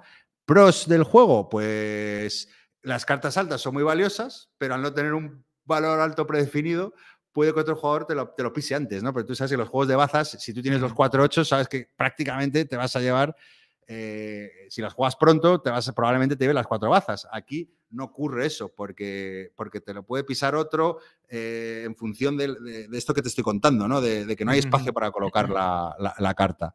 Luego, el tema de la adyacencia en el tablero, buscando rascar puntos, ¿no? Que se une a la apuesta de cuántas bazas has jugado, ¿no? Pues, eh, pues eso, en tu estrategia tienes que tener en cuenta todo el rato esos dos condicionantes, ¿no? Para, para poder cumplir primero el número de bazas y luego la, la adyacencia, porque es la manera de ganar puntos. Y luego, por último, la paradoja, que es un concepto que no había explicado. Nos Es estaban sí. preguntando aquí por las paradojas del juego. Sí, que el jugador que provoca la paradoja es, es el, que, eh, el que no puede jugar nada, ¿vale? ¿Qué quiere decir? Que ahí se acaba automáticamente el turno, ese jugador eh, pierde el derecho a ganar puntos eh, y, encima, y encima le cuentan negativo las bazas que no haya cumplido, ¿vale? Y, y bueno, pues eh, está muy chulo porque eh, no- yo no, no- creo que no ha habido ronda en el que no se produzca una paradoja. Es casi imposible que. Esa es la gracia del juego, ¿no? Que siempre se va a producir una paradoja y siempre va a haber alguien. que- o sea, no- no- es casi imposible que todos puedan jugar las cartas. Eh, Siempre habrá todas alguien estas- que no, que no puille puntos. Sí, creo que yo he jugado dos partidas y no, y no ha ocurrido en el que no se produzca una paradoja. Entonces, la puta tensión de. Hostia, qué juego, el 5, el 6, porque luego va a haber otro turno ¡ah! y es muy divertido eso, ¿no? Le añade el punto ese de incertidumbre y de, diversión, ¿no? Que, este juego de- demanda, yo creo, ¿no? Así que nada, a mí me ha gustado bastante, no, no, no me ha decepcionado. Eh, mira, mira las paradojas, sí, dice Guille, ¿no? Que lo jugamos ayer. La verdad que está muy bien. Sí que decirte también que mm, después, ayer, por ejemplo, nos echamos la segunda partida, a mí se me dio fatal, eh, me salió en todo 3 y 4, no hice nada. Eh, y luego nos jugamos un Crónicas, y ay, mi amigo, las comparaciones son odiosas. Crónicas. Sí, eh, ¿no has jugado al Crónicas tú nunca? Mm, no, crónica, así crónicas a secas. Sí, este juego japonés, es de un, un diseñador japonés. No. El Chronicles, vamos, Chronicles, que es un juego de bazas ahí que lo sacaron en español primigenio también. Creo que no lo he jugado. Uf, pues es que ese juego es muy bueno, tío, y muy cabrón. Y este juego, este Cat in the Box, ya te digo, me ha gustado mucho, ¿eh? está muy bien. Pero claro, luego jugamos un Crónicas, tío, y tiene un nivel de maldad y de. Cada carta hace una movida. Y, uf, y, y hostia, pues, pues es bueno, pero no es top.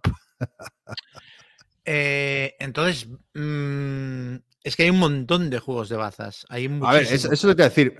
Es un juego que me parece muy bueno y que, y lo que dice es un, para un- una mecánica tan manida, tío, que es, que, que es muy difícil destacar, destaca, me parece muy original y, y está muy bien el juego. Y, y- y, oye, a quien le gusten las bazas, que lo pruebe, porque probablemente le va a gustar.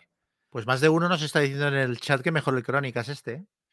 Es que el Crónicas es top. O sea, el eso te digo, no está al nivel de Crónicas y no está al nivel de Skull King tampoco, para mi gusto. ¿eh?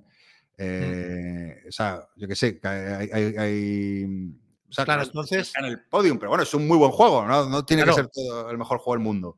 El problema es que es un juego que, que está en un nicho donde hay mucha competencia Sí, y luego que es un juego que aparte no es barato, es un juego que tiene una producción muy buena y, y cuesta, no, no es muy caro, pero es un juego que igual cuesta el doble que la mayoría de juegos de cartas de Sí, que un bazas. juego de bazas te va a costar 15 pavos y este cuesta 25. Pero bueno, Sí. ya te digo que mola, lo del, del tabló eh, tampoco es muy caro y es un juego muy bueno. O sea, a mí me gusta mucho o sea, el juego, ¿eh? Y me lo jugaría, me lo sigo jugando, a ver si hago algo mejor. Pero claro, hay juegos mejores, pero bueno, como todo en la vida, ¿no? No, no Ya. se puede ser siempre. Con el. Crónicas aprendes a conjugar el verbo jumar. Pues este, eh, Chema, el Crónicas lo tienes que jugar, ¿eh? Sí, sí, ya. Es un- Dudaba si comprármelo el Catin de Box y ahora voy a mirar el Crónicas este a ver dónde está. Ese estará para- Bueno, ¿qué más traes? Pues mira, yo voy a improvisar, voy a hacer un cambio de tercio. Iba a hablar del, iba a hablar del Revive, pero tú lo reseñaste. No, No, no sé ¿Cuánto si lo, sí, lo enseñé, puede ser, pero bueno. no, pero me voy a esperar porque como va a salir la expansión, eh, miraré a ver cuándo lo va a sacar de Vir. Si veo que van a tardar mucho en sacarla, hablo del programa que viene y si no, pues me espero. Porque la expansión seguramente me la pillaré y entonces pues haré una, una cosa complementaria a lo que hiciste tú. Ya te digo de salida que el juego me ha gustado. ¿eh? Tú le diste bastante caña, a mí me. No, a ver, yo, a, ver, le di caña porque me parece espantosamente feo y porque temáticamente es muy insípido, pero eh, mecánicamente es un juego muy chulo. Pero la temática es ridícula. Sí, la temática es ridícula, pero el juego funciona. Pero ya sabes, yo qué sé, o sea, funciona muy bien. De hecho, es muy entretenido y, y la gestión de aquí arriba, Muy abajo, guapo. la carta. Y La temática rutas. te olvidas que no tiene temática cuando llevas 10 minutos jugándolo, porque estás ahí metido con las combos y tal. Pero bueno, ya, ya lo comentaré. Voy a hablar de una cosa que me compré el otro día, porque estaba de, eh, de oferta en una tienda. Y es un juego que a su precio normal no me lo hubiera comprado ni de coña, pero me lo compré casi a mitad de precio. Y oye, muy bien, la verdad es que valió la pena. Es el Fighters of the Pacific. Sí, sí, ese, tengo ganas de que, que hables porque estuve a punto de meterme al. Juego Al de, de- que aquí ha publicado Gen X y es de la editorial or- original. Aquí pone Don't Panic Games y Capsicum Games, que no sé si es que es una. Se han juntado dos para hacerla, para hacerlo, pero bueno. Em, es un wargame muy ligero de aviación de Segunda Guerra Mundial. Este juego salió en Kickstarter Hmm.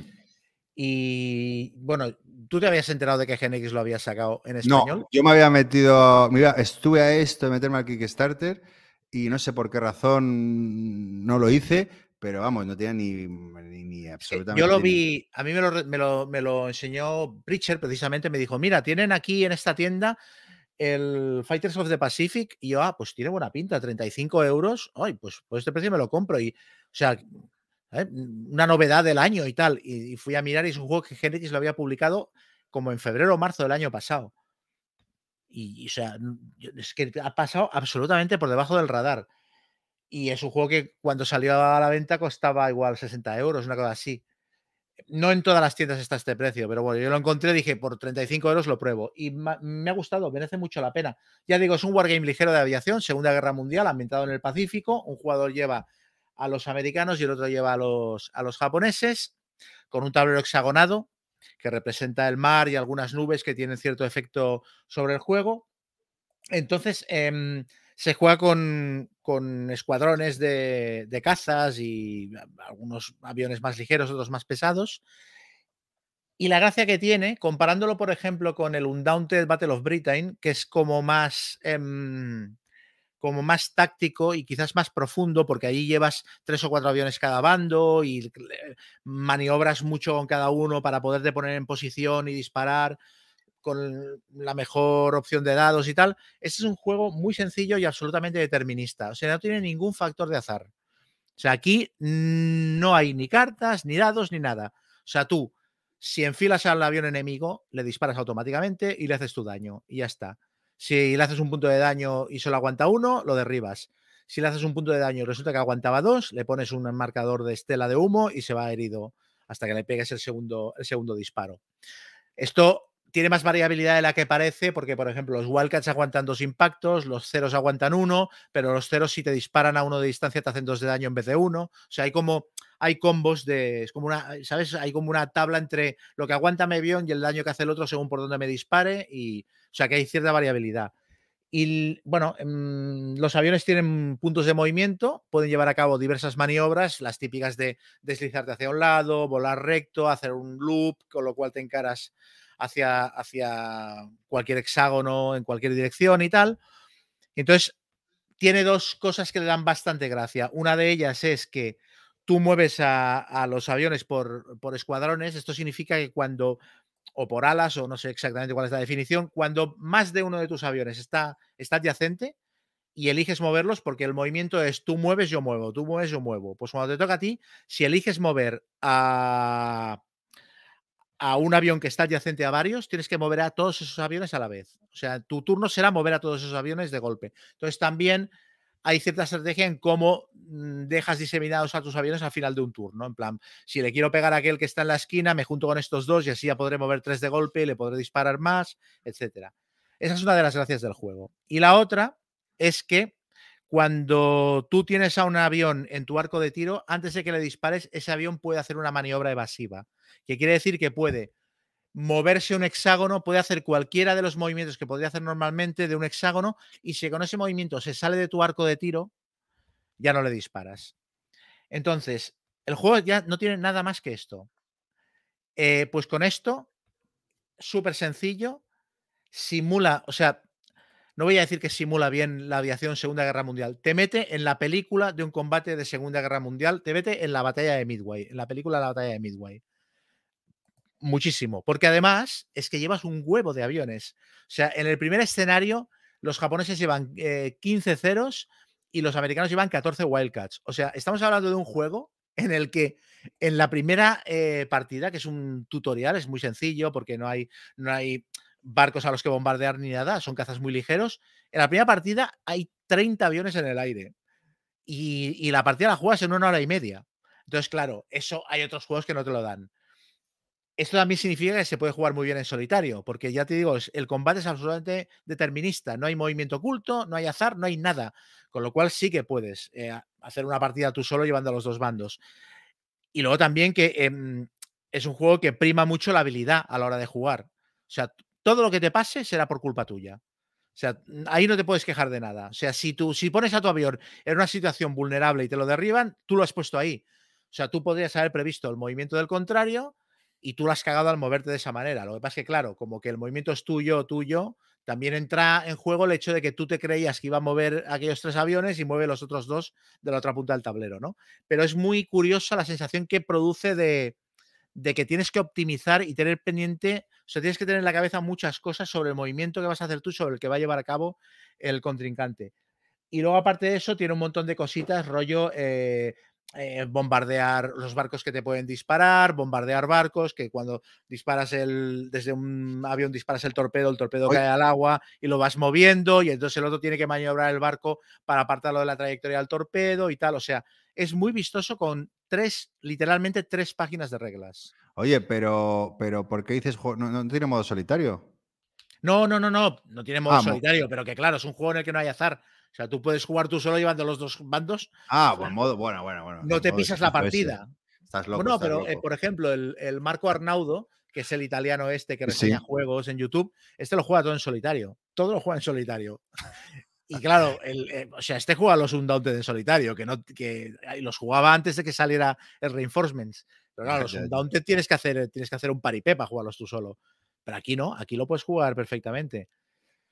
Entonces, pues a mí me ha sorprendido mucho porque yo tenía mucha curiosidad por ver cómo funcionaba el rollo este del combate determinista, de que no hay azar. Y en el conjunto de la partida te explica una historia y funciona. Entonces, también te digo, ahora se ve que la misma editorial está preparando un Kickstarter que van a hacer como un juego ambientado en Europa. Misma, o sea, mismo motor de juego, pero batallas aéreas, no sé si rollo la batalla de Inglaterra o no el frente del este o qué yo no veo la necesidad de comprarse todos los juegos de esta serie. Eso por un lado. Por otro lado, yo no sé si a 60 euros este juego me lo hubiera comprado. Pero por 35, eh, que es lo que me ha costado, estoy contentísimo con la compra. Eh, mm, lo jugamos el otro día y eché un par de partidas y me pareció muy cachondo, muy divertido. Bueno, pues ahora me estás picando porque tan baratito y tal. Y ya te digo que lo tenía en el radar, pero luego no sé por qué no. Yo también supongo que es un tema de, de ir sin ninguna expectativa. Claro, cuando lo vi tan barato, busqué en Game Geek, leí un par de reseñas y me llamó mucho la atención el rollo de no, no, es que el combate no tiene azar. Y dije, hostia, ¿cómo lo, ha- cómo lo han hecho para que tenga gracia? Y lo han conseguido. La verdad es que el rollo este de te disparo, pues espérate que intento evadir. Claro, el rollo es que, que tú evades, o sea, tú lo que intentas es acorralar a los aviones del, del enemigo. Entonces, te disparo, evado, vale, pues muevo otro, te disparo, vuelvo a evadir. Hasta que llega un momento que no puede evadir, porque tiene, tiene alturas que, por ejemplo, el, el, el Undaunted no tiene altura. Aquí puedes ir a baja altitud o, a- o- alta altitud. Las fichas, cuando las pones por su lado azul, es que van a baja altitud. Cuando las pones por el lado blanco, van a alta altitud. Cuando tú evades, no puedes ganar altitud, pero sí que puedes perderla. Pero claro, si pierdes altitud para evadir, cuando te venga otro avión a disparar, ya no podrás volver a bajar, porque ya te pega- pegarías contra el mar. Entonces ya no puedes escaparte, seguramente, ¿sabes? Pero es eso. Aparte, puedes hacer picados para ganar uno de velocidad. Puedes ganar altitud para que el otro no te dispare, eh, porque si están a altitudes diferentes no se pueden disparar. O sea, tiene una combinatoria de acciones que cuando entran en juego unas con otras, mm, te olvidas de que no tiras dados. Es, es muy curioso. Si no te hubieras comprado ninguno sabiendo esto y sabiendo del Battle of Britain, ¿cuál te pillarías? El Battle of Britain, el Undaunted Battle of Britain, creo yo, ¿eh? O sea, sí. Habiendo, habiendo jugado a los otros, que a lo mejor no es tan novedoso. Bueno, sí tiene que ser novedoso porque son aviones, claro. Es que de hecho yo no me he comprado el Undaunted Battle of Britain y me he comprado este. Pero claro, ha sido porque, porque lo he visto muy bien de precio. Yo creo que 35 euros que vale el Undaunted y 60 que vale este, yo me hubiera tirado por el Undaunted. Seguramente el precio no le hizo ningún favor cuando este juego salió. Pero creo que los dos caben en la colección porque transmiten sensaciones muy diferentes. Es que aquí llevas un huevo de aviones. Es que, es, o sea, es que en realidad es eso, es, un montón de, un enjambre de mosquitos volando y- y te metes en una nube, no te pueden disparar. Y, o sea, tiene las suficientes cositas como para que, para que sea muy divertido. Muy bien, muy bien. Pues nada, ahí queda eso. Mira, yo voy a. Voy a reseñar un jueguito de los míos de toda la vida. ¿Eh? Surfosaurus Max, ¿qué te parece? Hostia, esto ya, mira, me ¿Eh? lo has vendido con el título. O sea, Dinosaurios haciendo surf, tú. si ahora murieras, yo ya me lo iría a comprar. Es lo, lo- lo que has dicho. Puta maravilla, tío. Nada, juego de cartas de 2 a 6 jugadores. eh, bueno, editado por Lucy Gucci, una editorial alemana, y con un arte pop brutal. Míralo, o sea, y- o sea, es, No, que, es que Es, es que es es muy buena la portada. O sea, Sí, sí, sí. dinosaurios es- surfeando. Es que. Mira, a ver si encuentro. A ver, porque hay tan pocas aquí en, en BGG. eh, no se ven las cartitas, pero ahí te pongo. Mira los dinosaurios ahí, to- to- de todo tipo. bueno, pues ese es un. Eh, bueno, un juego eh, muy curioso que es, va de hacer manos de póker, ¿no? Entonces, en función del número de jugadores se reparte un número de cartas. eh, a cuatro jugadores se reparten siete cartas cada jugador numeradas del 1 al 12, ¿vale? Y aparte tienen una puntuación determinada, cada, cada valor tiene una puntuación determinada, ¿vale? Y, y bueno, el, turno, bueno, te digo, es un juego más sencillo que montar una tienda de estas de, de campaña del Decathlon, ¿no? Juegas una carta enfrente tuya, enfrente de ti, perdón, y robas otra, ¿vale? Y cada jugador hace lo mismo hasta que habéis jugado dos cartas cada uno. Entonces se miran las ocho cartas y se determina cuál es la combinación eh, más potente, ¿vale? Eh, entre todas, ¿no? Si- siendo una escalera de color la más potente, mismo número, o sea, 4 o 2 es la siguiente, mismo color, secuencia de no color o, o valor más alto, ¿vale? Entonces, los jugadores que hayan participado, es decir, cuyas cartas formen parte de la mejor combinación, puntúan esas cartas, ¿vale? O sea, si yo- imagínate que fuera una escalera de 9, 10, 11, 12. Si yo tengo el 9 y el 10, pues esas dos cartas pasan a mi puntuación. Además pasan con la puntuación alta, porque la- cada carta tiene una puntuación alta y una baja. En caso de empate, pues los jugadores que hayan empatado, o sea, que, que hayan jugado el mismo 9, o sea, que la escala la formen dos 9, ¿no? Si, si tú has jugado un 9 y yo he jugado el 9 y el 10, pues los dos 9 cuentan, pero nos cuenta la mitad de puntos, ¿vale? Y mm, bueno, cada carta tiene un valor, eh, siendo las más pequeñas las que más puntúan y las más altas la que menos. Y esto es importante porque, sobre todo para las escaleras, ¿no? Tú te juegas tu 2 porque hay un 4 y dices, a ver si alguien hace un 3, ¿no? Y te meten un 5, ¿no? Eh, esa es un poco la dinámica del juego. La, la gracia es que está todo vista, ¿no? Y, y entonces tú vas formando la mano con el, con el resto, ¿no? Es- esa es un poco la, la, la- la esencia del juego, ¿no? Que tienes que formar una mano de póker eh, lo mejor posible viendo las cartas de los demás, intuyendo qué pueden sacar, eh, teniendo en cuenta el valor de puntuación de esas cartas, porque si ves que un tío va chetado a puntos y se juega un 2, se va a llevar 12 puntazos. Y, y- y- y si te juegas un 10, te vas a llevar 2 tú. Y bueno, se me ha parecido un filler muy, muy, muy, muy inteligente, tío, muy, muy, muy chorra, pero muy, muy, muy, muy, no sé, muy- con miga, tío. le- Empezamos a jugar un turno y me miraban así un poco como, what the fuck. Y ya cuando hace clic, ¿no? Cuando dices, hostia, ah, que ya sé de qué va esto. Y hostia, ah, vale, pum, ah, hostia, y, y si juego una más, ah, y le jodo al otro y tal. Y ya te digo que es un juego que cuando entiendes las sutilezas que tiene y cómo torpear a otro jugador, muy bien. Muy, muy, muy chulo este juego de cartas. Bueno, tiene una dureza de 1,14 en Board Game Geek. Sí, sí, es un filler. Es un. Es un filler muy chorra. O sea, es un juego de cartas filler, pum, pim, pam, pum. no, no, es que es lo que te he explicado. Es. Eh, reparte y juega una carta, ¿sabes? Y intenta formar una mano de póker, pero claro, con la gracia de que estás viendo las cartas de los demás, el primer jugador tiene que mandar un poco, eh, a- colores, números y nada, poco más. Esto es. Qué guapo. Sí, sí, está, está, curioso. Y luego ya te digo que muy, muy- muy a tope con el tema. No, el look es muy chulo. Es que aparte Sí. de todos estos juegos que se salen un poco gráficamente, se salen de lo, de lo estándar, a mí me resultan muy atractivos. Sí, sí, sí, sí. Y nada, pues nada, esto han sido ¿no? las reseñas. Sí. Hoy Oye, sí vamos cierto, a. que tienes sí. a- el comentario de Felipe Selles desde hace 45 minutos puesto en pantalla. O sea, ya sí. creo que ha quedado claro. Ah, hostia, ni me he dado cuenta, tío. Le habré dado. Es que, claro, he dicho, Felipe, a ver si ese. Aquí Felipe, vec- vecino, y, y- y me he dado cuenta que era él y le he debido, he debido dar a mostrar y se ha ido a quedar ahí pillado. Mira ahí. Sí, nos dice, este siendo todo lo rápido y chorra que es, tiene más miga de lo que parece. Además, dinosaurio surfeando, ¿a quién no le va a gustar? Es que es totalmente. Claro, tío, Claro. saliendo de dinosaurios surferos, tío. o sea, esto hay que hacer una película. Venga, pues ya hemos acá con las reseñas, vamos con cosita linda.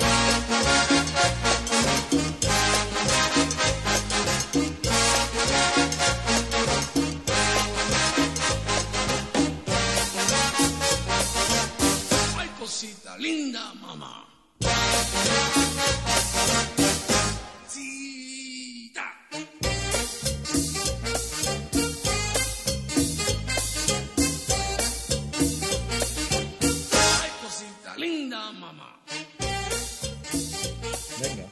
Venga, ya que estoy, empiezo yo que, que va a ser rápido. Eh, quería recomendar, por cierto, en algún comentario nos decían, oye, pero no, no se supone que lo que recomendáis tiene que ir vinculado a un juego.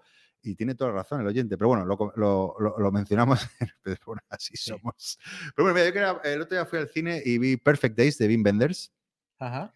y salí completamente extasiado de la película, ¿no? Es, es una película como, como, como la canción de Serrat, ¿no? De, de aquellas pequeñas cosas, ¿no? De, de la vida, cotidianas, ¿no? Que nos hacen feliz el día a día. Y, y bueno, es la típica película asiática, ¿no? Que, que parece que no, no está pasando nada, pero pasa de todo, ¿no? Una peliculita así íntima, eh, lenta, con su timing así un poco, que a lo mejor no, no, no para todos los públicos, ¿no? Pero vamos, que tiene una profundidad que, que, ya te digo, ya le gustaría al 98% eh, de, de las películas que hay en cartelera, ¿no? Y luego con una actuación brutal, ¿no? De un actor japonés, eh, Koji Yakusho, que, bueno, creo que ganó en Cannes a Mejor Actor y, creo que la, la peli creo que está nominada al Oscar, pero es que es una preciosidad película, ¿no? Es, no quiero contar mucho de la trama porque es simplemente la vida de un hombre y, sus pequeñas rutinas diarias que le hacen feliz, como ponerse sus cassettes eh, eh, antiguos en, el coche con, ¿no? rock americano que le gusta. Bueno, eso, con sus pequeñas rutinas y cómo, cómo, cómo le hacen feliz, ¿no? Y cómo una persona así, bueno, no, no quiero desvelar más la trama por si a alguno le gusta, pero bueno, Perfect Days de Wim Wenders, una preciosidad de película. Ha tenido unas críticas muy, muy buenas. Sí, tío, es que ya te digo, yo fui ahí típico día, bueno, ahora que está un poco pachucho y tal. Aprovecho, yo estoy rapado porque estoy ahí con un proceso, es que me pregunta mucha gente y me está escribiendo mucha gente. Pues he tenido un proceso, bueno, pues un, un cáncer, por así decirlo, y estoy ya saliendo de él, pero el pelo se cae, así que lo cuento porque me están atiborrando aquí a, a WhatsApps y a movidas y para decirlo ya está, pero bueno, ya pero en teoría ya está superado, bueno, sabéis que esto nunca se supera porque lo hay que hacer tal, pero por Mm. eso tengo este pelo rapado. Así que en el siguiente o aparezco con gorra o no aparezco. Bueno, es lo que hay. Pero bueno, entonces me fui a ver en este contexto ¿no? de, de quimios y movidas, me fui a ver ahí a, a esta película y ya te digo que a lo mejor también, ¿no? Por, por el contexto, por la situación en la que uno está, ¿no? Y, y- y me, me- vamos, me llegó, me llegó la película mucho, me, me tocó y, y muy, muy bonita, muy bonita. Perfect Days. Sí, a ti te va a gustar, yo creo que te va a gustar. No sé si te gusta el cine así un poco más pausado, asiático. Sí, sí. Sí, ¿no? Aparte, es que ahora hay. eh, el otro día fui a ver eh, eh, Pobres Criaturas con Keka, que ya la había visto en Sitges, pero ella no la había visto. Y hostia, hay un montón de películas así de cine independiente o peso medio muy buenas en cartelera. bueno, o que tienen muy buena pinta, la Anatomía de una caída, La Zona de Interés, esta que dices tú. O sea, sabes que de repente, la em, hostia, las quiero, o sea, no me interesan tanto ya los blockbusters de superhéroes, estoy saturado y en cambio de estas que me interesan todas, ¿sabes? O sea que Qué guay. Muy, buen- muy buena tu reseña de. eh, ya te dije que me da pereza, me da un poco pereza el director y soy, soy, más, soy más boyerista. soy más de la reseña Ah. de boyero, de pequeñas criaturas, pero, pero la leía y digo, hostia, eh, muy buena. o sea, re- realmente te la lees y te dan ganas de verla, ¿no? Si, si te ha gustado, que, que al final de eso se trata una reseña, ¿no? De transmitir esa, esa pasión por la película. A mí me impresionó mucho, me gustó Sí, ¿no? muchísimo. Sí, sí. Pobres criaturas. Pero yo iba a recomendar otra cosa. Yo voy a recomendar, bueno, quien quiera leer la crítica de Pobres Criaturas para Diario de Venusville, eh, Ahí ahí está. lo cuento todo. Quería recomendar, eh, claro, se ha anunciado que va a haber un partido de fútbol americano de la oficial de la NFL en Madrid. que vayas, porque ¿dónde se celebra? En Madrid, en el Bernabéu. No, si yo fui, oye, yo he estado en el Museo del Bernabéu, ¿eh? ¿Ah, Viendo las, las copas de Europa. Eso, ese castigo, ¿para qué? No, porque yo soy un, soy un, Friki. soy un fan moderado del deporte, salvo cuando hablamos de los, de los Rams. Entonces yo fui al Bernabéu, a- o sea, está, en plan, estoy aquí viendo el ojo de Sauron, estoy en Mordor. Estoy en Mordor. Ya bebamos hasta las tripas, ¿no? Claro. Entonces, ah, se ha anunciado que, que va a haber un partido de la Liga, de la NFL, el año que viene en el Estadio Santiago Bernabéu, en Madrid. Eh, no se sabe aún qué equipos jugarán.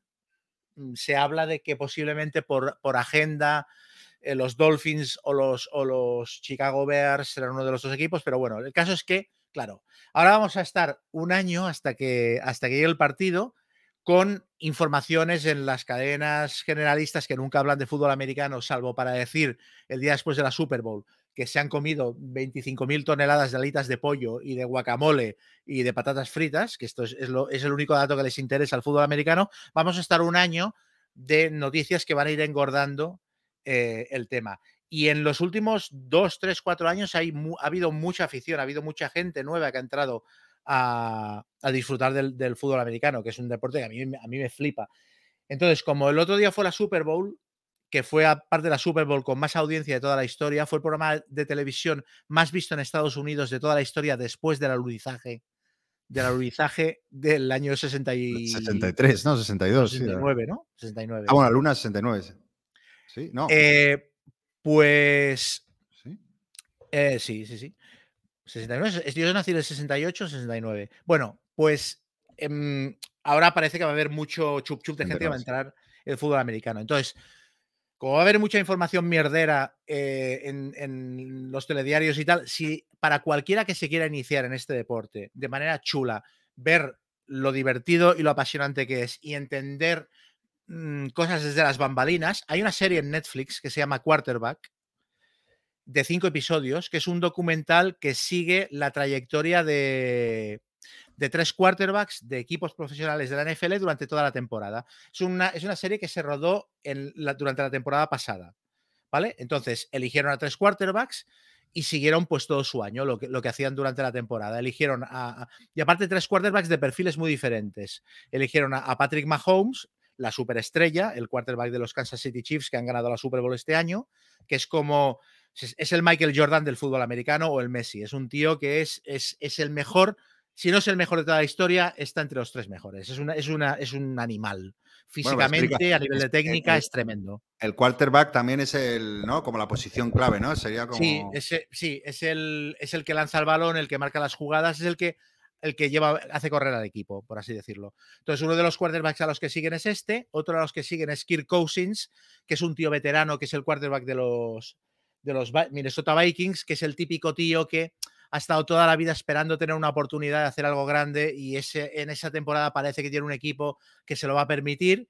Y el tercero al que siguen es un tío, ¿cómo se llama? Am, Marcus Mariota, que era el quarterback de los ah, Atlanta Falcons, que es un tío de 28 años que promete mucho, pero nunca ha tenido la oportunidad de dirigir a un equipo grande, tal, ¿no? Son como tres perfiles muy distintos. Entonces, durante cinco episodios les siguen toda la temporada con un montón de highlights y de jugadas espectaculares de los partidos, claro, te meten en las mejores jugadas, pero también los ves entrenarse, los ves cómo gestionan las lesiones, cómo gestionan a la familia, cómo se pillan psicólogo para, para, men- para mentalizarse.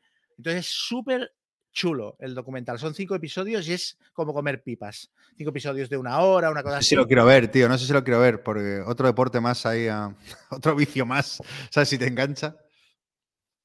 Además, Yo- tú, tú trasnochas mucho, tío, para, para ver. Sí, eso es verdad. Pero bueno, que, que, mm, yo conozco bastante gente que no conocían este deporte de nada y mira, una serie en Netflix, voy a ver un episodio y se han acabado enganchando, porque la verdad es que te lo pinta muy atractivo y es, es muy chulo. O sea, bueno, tiene, Bueno, momentos muy divertidos además, tiene momentos de mucha risa.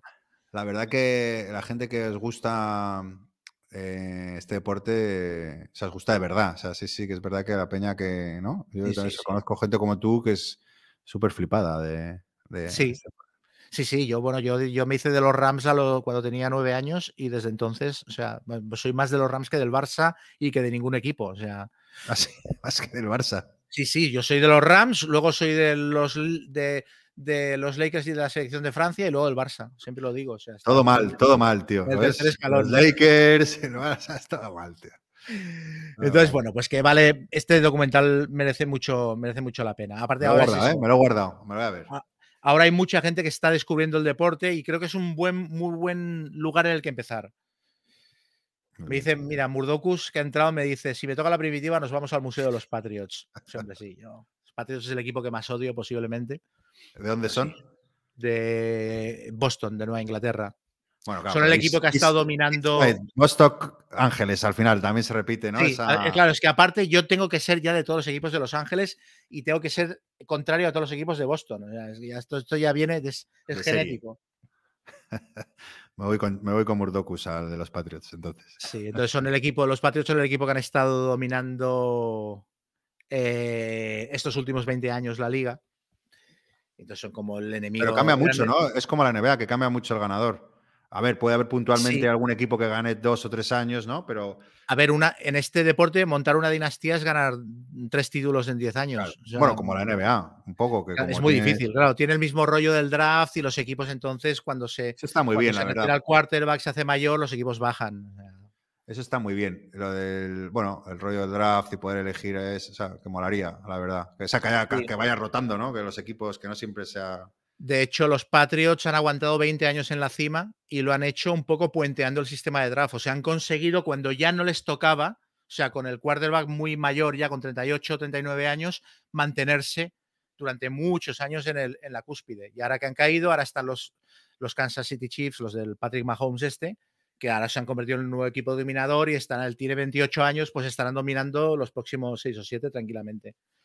Pero bueno, sí es chulo porque hay rotaciones y tu equipo está comiendo mierda igual 10 o 12 años, pero luego vuelve y de repente es favorito y tal. Entonces, o sea, es, desde luego es más divertido que en la, liga, en la Liga de Fútbol Española ser de un equipo de media tabla para abajo, que sabes que en, igual un año ganas una Copa del Rey o, o, te clasificas para Europa League o no sé qué, ¿sabes?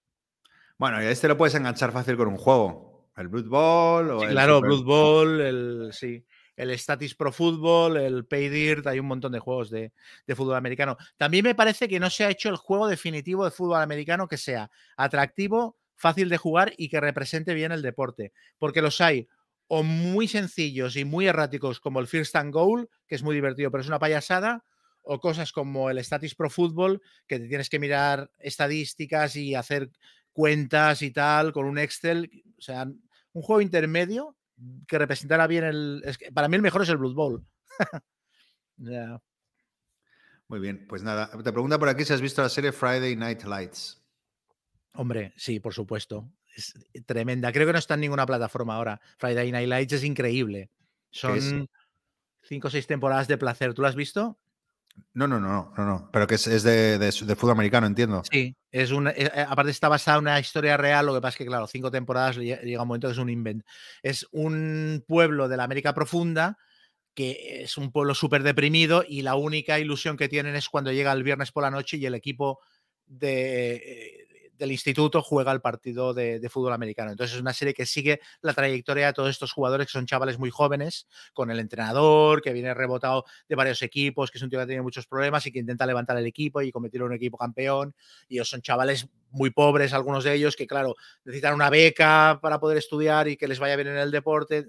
Una serie dramática muy guapa y con escenas de fútbol americano muy espectaculares. Estamos muy deportivos, ¿eh? Poco se habla del hockey y lo dicen por ahí. Vamos a tener que crear una sección de deportes. Pero bueno, vamos con. Sí, vamos perdón, que me he enrollado aquí. Nada, nada. eh, para eso estamos. Vamos ahí con los comentarios de los oyentes. Venga. Ah, mira Pues también en YouTube, acuérdate. Sí, sí, sí, los he hecho, los he pillado todos. Los Ah, tengo. muy bien, muy bien. Tigre Dom nos dice que, hablando del Undaunted, eh, el Undaunted North Africa, que en general es el peor valorado de la serie, a él es el que le gusta más. Dice que le mete una capa de profundidad y asimetría de la que carecen los demás. Y que en el Normandy le parece que los primeros escenarios están bien, pero los últimos, con todas las tropas en juego, que acaban siendo un poco mata-mata. Yo, Sí, no, en yo no he jugado todos los escenarios del Normandy. Yo, yo tampoco. lo acabé vendiéndolo porque no lo jugaba y bueno, eh, no sé, a mí me- me- al final el que, me gusta es el, el que más me gusta es el primero. Y ah, Stalingrad creo que es el mejor porque tiene todo ese rollo de tal, pero a cajote, la preparación, a leer y tal. Me gusta más Mm. sencillo y al turrón. Luego, Anónimo, un anónimo lo vi, lo vi. Dice todo bien y de repente comentarios cuñado máximo sobre Nadal. Menos haters y más Nadales. Gracias. Oye, pues ahora justo creo que hay un especial en objetivo. Está en la sexta, le está entrevistando. sí, estaban, bueno, nos estaban quitando audiencia a nosotros Sí, porque lo han sí, emitido a la vez sí. que nosotros. A ver, me ha hecho gracia el comentario porque, o sea, parece que podemos hacer el cuñado hablando de juegos o hablando de cine o hablando, pero de hablando de deporte. De. Nadal no se le puede tocar. Entonces, o sea, no va a ser el cuñado hablando de deporte que. eh, Es, el, es que lo vuelvo a decir, matiz, que es, es- es el cinismo que hay, ¿no? O sea, lo digo por mis amigos, ¿eh? no lo digo por fastidiar a la gente, que yo le- les troleo todo el rato con Nadal, pero es que tiene auténtica pasión y devoción. Y dice, es que es un ejemplo para, para, para todos, para los hijos. Y yo, pero ¿ejemplo de qué? Sin, sin querer desmerecerle, por favor, a- pero cualquier deportista, para mí no- hay, o sea, se- ¿por qué me hace mejor persona Nadal? Él, estoy seguro que es una bellísima persona, ¿no? Eso es lo que quería transmitir, que, que, que, que veo absurdo, ¿no? El- pero bueno, claro que Sí. sí se le puede admirar, por supuesto, ¿eh? pero... la verdad es que estamos empeorando lo, lo del último programa, pero por, por, sí, estamos abundando en el asunto. Pero em, también el punto este, supongo que también el, el punto del esfuerzo hasta las últimas consecuencias se puede tomar como un ejemplo. Pero también hay mucha gente, por ejemplo, hay un, un periodista que se llama Pedro Ballín que dice que Nadal es un paso de Semana Santa con raqueta. Porque el, el rollo este de, de- de machacarse el cuerpo para poder competir, también hay mucha gente que dice, hostia, ya lo has demostrado todo, lo has ganado todo. O sea, igual no estás midiendo que cuando te retires vas a estar hecho un cromo, porque, porque se está machacando mucho. Y a veces el deporte de élite también tiene este punto de convertir en ejemplos comportamientos que no lo son tanto. A mí por eso me, me encanta Tony Cross, ¿no? Que, que cuando se aburra se va. que o sea, él tiene 34 años Sí. y mira cómo está jugando. Pero probablemente se retire este año o el siguiente, ¿no? Pero bueno, oye, son formas de verlo y también entiendo, ¿no? Que cuando eres Sí, sí. un deportista excepcional es difícil bajarse la burra, ¿no? O cuando, Y o aparte cuando el eres deporte, excepcional en algo en general, ¿no? Cuando ya es- eh, llega el ocaso, es difícil aceptarlo. el pero bueno. deporte es una cosa que la vives desde las, desde las entrañas. O sea, Pero Es bueno, decir, que, es, em, que cada uno tiene los, los hate, es hater o adorador de cosas que en realidad no te apelan a, a- a- sí, a lo racional. No os, no os enfadéis, amantes de Nadal. Juan de Evox dice. eh, eh, eh, bueno, sigue con el tema que Mark eh, Gasol ayudando a rescatar inmigrantes es un ejemplo de una forma más positiva de ver el mundo que el patriotismo enfadado de los nadalistas, que es referente para muchos que ven todo con el filtro de una bandera. Ya, pero es que aunque, aunque, mm, aunque haya gente que lo anime por el tema eh, nacional y tal, también hay otra gente que lo anima, que flipa con él porque... Sí, bueno, por todo lo que ha ganado, vamos, si es que. Yo me acuerdo de Yol, por ejemplo, Yol es como, era muy fan de Nadal y me acuerdo que puso algún tuit incluso cuando ganó el último Roland Garros, en plan, este tío es la hostia, quiere decir que hay mucha gente. Yo, yo hay deportistas con los que flipo, o sea que... Bueno, igual, yo también tengo mis ídolos, ¿eh? O sea, que no, qué decir. A mí me gustan siempre, eh, eso es lo que explicaba también, ¿no? Que, que- que tengan una doble cara, ¿no? Que no sea todo, Sí, todo como, el, cu- como el, el cuñado perfecto, ¿no? Sino que, que tenga sus contradicciones, su, ¿no? sus, sus sí que tengan conflictos. aristas. Sí, exacto. Eso es- a mí es- el tipo de deportista que, que, claro, me crié viendo jugar a Hugo Sánchez, que metía gol, hacía volterete, llamaba cabrones al público. Pues, es un provocador, ¿no? ya, ya- ya empecé con eso y ya solo pude ir a, a- a gente maldita, ¿no? A gente con, con esas Bueno. De paso nos preguntan qué opinamos de los Axis Analyze tipo Guadalcanal, Día D o Ardenas. No Yo creo que los Axis Analyze hoy en día son indefendibles todos. O sea, yo los he jugado mucho, pero hoy en día son juegos que se han quedado muy anticuados y tienen, tienen muy poco sentido. Porque aparte siguen siendo juegos de caja grande, caros y tal. Y luego los juegas, a todos les sobra duración de tiempo, siguen teniendo mecánicas muy, como muy viejunas. Yo no, ya no puedo recomendar ningún Axis Analyze. Luego, eh, Antonio Aroca dice, habla de las ventajas de ser premium en el Board Game Arena. Yo me he hecho premium, estoy un mes de prueba a ver qué tal va. Sí, Eh, eh, ya es, un, es un peligro, eh, tío. Yo también Sí. estoy. Mira que siempre he renegado de lo digital, pero es un peligro. Es, muy, es que es un vicio. Es un Claro, vicio. en tío. premium hay juegos a los que tienes acceso que si no fueras premium no ¿Sabes podrías a cuál me he enganchado, tío? Pero que como un poseso, tío. Porque al final yo me tiro a los rapiditos y tal. Al azul, tío. Lo tenía abandonado de, de la vida. De hecho, me he comprado un- eh, el último azul, me lo, acabo- lo he comprado, tío. Pero enganchadísimo al azul, tío. Es que va como un tiro. Claro, en 10 minutos te juegas un azul, otro, Claro. otro. Y qué bueno es. Sí, sí, claro. Yo el, yo el Challengers me lo compré después de jugarlo allí. Y el, y el, el Veil of Eternity, el Veil of Eternity me lo compraré cuando salga porque lo he jugado allí. Y el otro día estuve probando el Crusaders. Claro, es que es, es estupendo esto. Sí, sí, sí, sí. Luego, David Zainos nos pregunta si somos de puntuar juegos en Board Game Geek y si es así, si modificamos la nota con el tiempo o una Mm. vez puesta es inmutable. Yo me olvido, eh, o sea, yo no, no- inmutable nada, o sea, la pongo y, y luego es, eh, pero pasa que te olvidas, ¿no? Porque a lo mejor pones un juego y luego no, vuel- no vuelves a, con él a topar y te olvidas que está ahí. Pero vamos, sí, sí, yo les ca- cambio las, la- las puntuaciones, sin problema. Sí, yo es que no, mi, ya digo, mi cuenta de Board Game Geek no, no es ejemplo de nada ni es representativa porque es que no me la miro. De vez en cuando No. dentro meto cuatro juegos, y, pero yo, o sea, no me hagáis caso de lo que pongo allí porque no.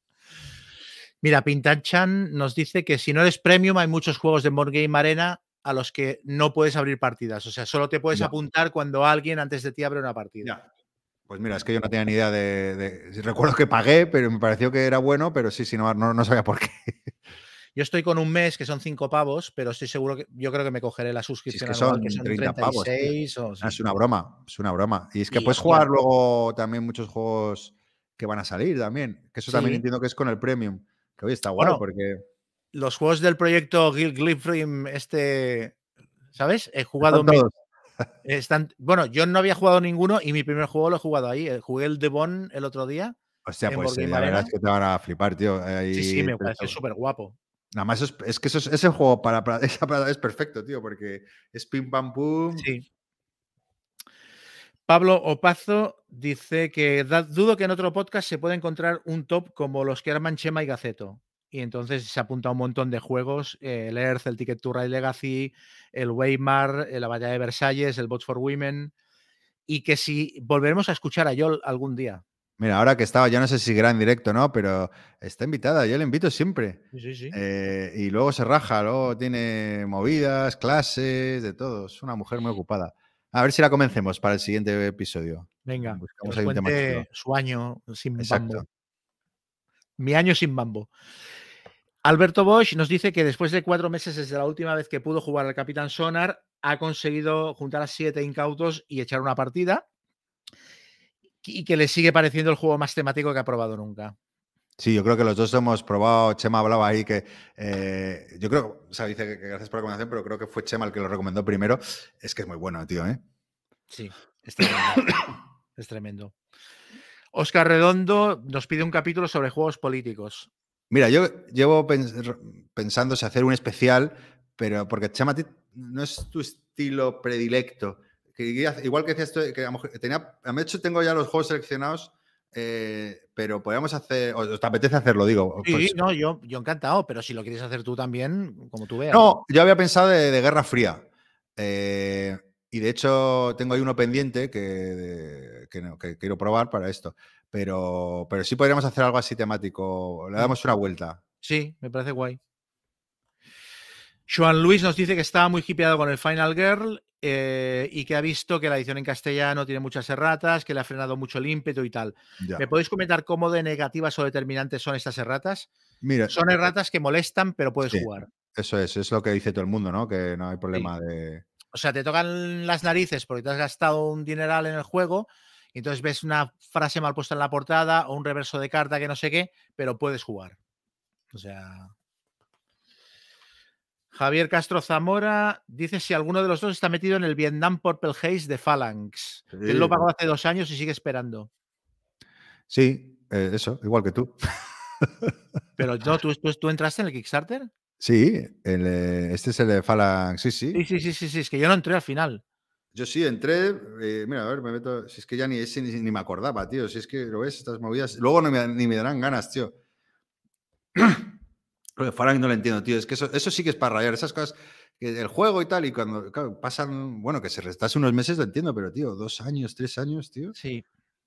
Claro, Mira sí, el Purple Haze, sí, sí, lo tengo aquí en los pendientes. Va bajando, ¿eh? La... ¿Te acuerdas que estaba un año que tenía como 15? Ahora ya solo tengo el Purple. Tengo dos: el SAS y el, el Purple Haze. Y luego los de GMT, que estoy de pre-order, pero bueno. Ay, sí, es que es un poco el rollo este de que, o sea, a Kickstarter tienes que ir para decir, necesito que alguien me publique la gran novela americana, pero no puedes ir diciendo, dadme dinero y escribiré la gran novela americana. O sea, es la diferencia entre las dos cosas, ¿sabes? O sea, tienes que ir cuando tienes el juego muy avanzado y que te falta la producción y sí, tío. cosas. Bueno, y si no, porque te puedes meter en un lío de narices, como luego no Claro, cuadre bueno, todo, tío. Los, Mythic, los de Mythic con el que era el gel o el otro, que, que al final resulta que no tenían, no estaba ni testeado el juego ni nada, o sea. Miguel dice, Gaceto, yo llevo poco en la afición y mi experiencia es que estoy a tope de conocimiento gracias a todos los podcasts y youtubers que me oigo, pero mirando desde la barrera, ¿cómo sois capaces los profesionales de quemar varios juegos por semana? Vivo entre las ganas de jugar juegos con más peso, pero la realidad de que el filler es lo que tiene salida. Y el debate continuo de si debo comprar un juego tipo agrícola por ser mítico o irme a la última novedad que guste como el Brujería, por decir uno. En dos años llevo más de 30 juegos, pero de no más de 50 euros y de media 20. El tema de encontrar un grupo de juego creo que es importante. ¿Te acuerdas? Se hizo la pregunta de gente que a lo mejor no llevara tanto tiempo que cómo vivían. Pues mira, es muy interesante lo que apunta aquí Miguel, ¿no? Sí. Y mira, como, o sea, 30 juegos eh, al año, bueno, pues no está mal, ¿eh? Tampoco. Son No, no, está muy bien. tres al mes. Pero bueno, si analizas y dices, mira, tres juegos al mes y los voy a jugar y no sé qué.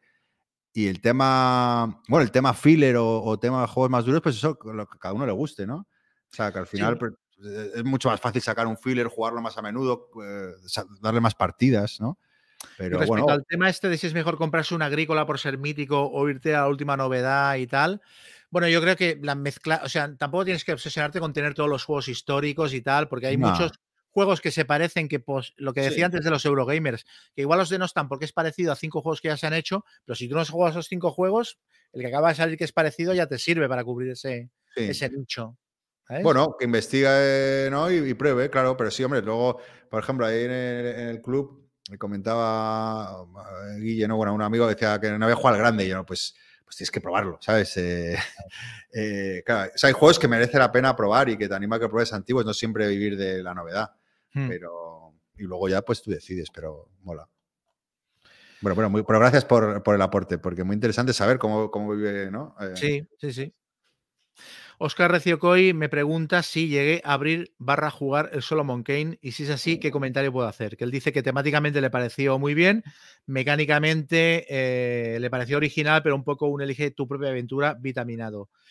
Pues no lo he jugado, no lo he estrenado todavía, pero tengo un poco, sin haberlo jugado, estas mismas sensaciones, porque me he visto, he visto tutoriales, o sea, me he visto partidas en YouTube y me empecé a leer las reglas, no me las acabé y me se me vino un poco abajo el rollo, el rollo libro aventura que tenía. Mm, y me parece que sí que temáticamente es original lo de las virtudes y no refleja mal del todo el rollo de la lucha interior de Solomon Kane y tal, pero a mí igual me hubiera gustado una cosa un poco más directa eh, y que luego tuvieras, mm, me parece que está como muy sobreproducido para lo que luego mm, te acaba ofreciendo, pero ya digo que esto, esto sí que es hacer el cuñado porque no lo he jugado. Lo tengo ahí y no sé todavía si lo voy a acabar jugando o me lo voy a vender nuevo. Porque aparte es un juego que tampoco te creas que va muy buscado. O sea, yo me gasté una pasta, si lo meto en, un hilo de venta en cualquier sitio, igual recupero la mitad de lo que pagué. O sea, no.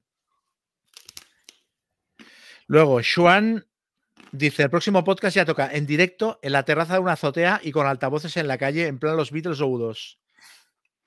y sin pues avisar, por supuesto. Y que la gente se llame y se avise y se congregue para escucharnos espontáneamente. Mira, tengo terraza, ¿eh? ¿Eh? Ahora tengo terraza. En, verano, en verano. Podemos grabar desde tu terraza un, verano, sin problema, sin problema. Nos van a escuchar todos los vecinos, pero no pasa nada.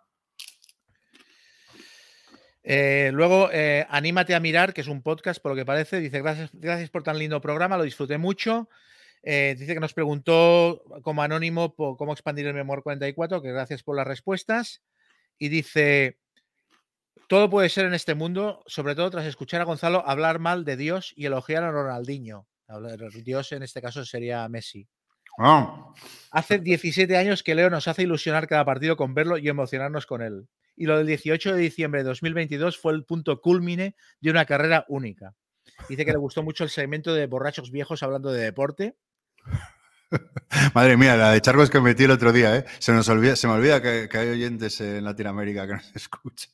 Y que había un programa mítico de televisión que los dos conductores tomaban whisky hablando de cine y que. Y decir, ningún argentino se podrá quejar, podrá odiarme, porque siempre he sido muy pro argentino, lo he dicho siempre. Mis escritores favoritos son argentinos, cineastas igual. Em, todo. De hecho, mi pésame a, No sé el nombre real, me sé el nombre a, a Mario Borges del Marginal, la mejor serie, ya la he recomendado aquí mil veces, verla en Netflix porque es un serión y, murió uno de los personajes míticos, Mario Borges, que no me sé el nombre del actor, hace nada, más joven, pues bueno, un saludo ahí para... Ya va a empezar lo de Rafa Nadal, dicen por aquí. No, ya, el, segmento Rafa Nadal ya lo hemos cubierto. Sí, sí, sí. Mod 7629 dice, hombre, por supuesto los Lakers, Karim Abdul-Jabbar, James Worthy, Byron Scott, AC Green, Magic Johnson. Ah, la buena gente, hombre. La fiebre amarilla. Rollo, me quedan, bueno, quedan 5 o 6. Eh, dice que para él el Weimar también es el mejor juego del año. Eh, dice que, eh, que, tú, que las dos partidas que has jugado las has jugado con él. Ah, sí, claro, claro, con rollo, con Fran ahí en, su... Sí, juego 4 de este, Fran. Y... que está muy bien incorporada la, temática. Dice que, lo que lo hace magnífico es lo bien incorporada que está la temática. De hecho, el propio rollo me recomendó luego unos libros sobre todo este periodo de la época de Weimar y los tengo ahí por leer. Pero mola mucho, la verdad que es, es una época que para mí era desconocida, muy loca.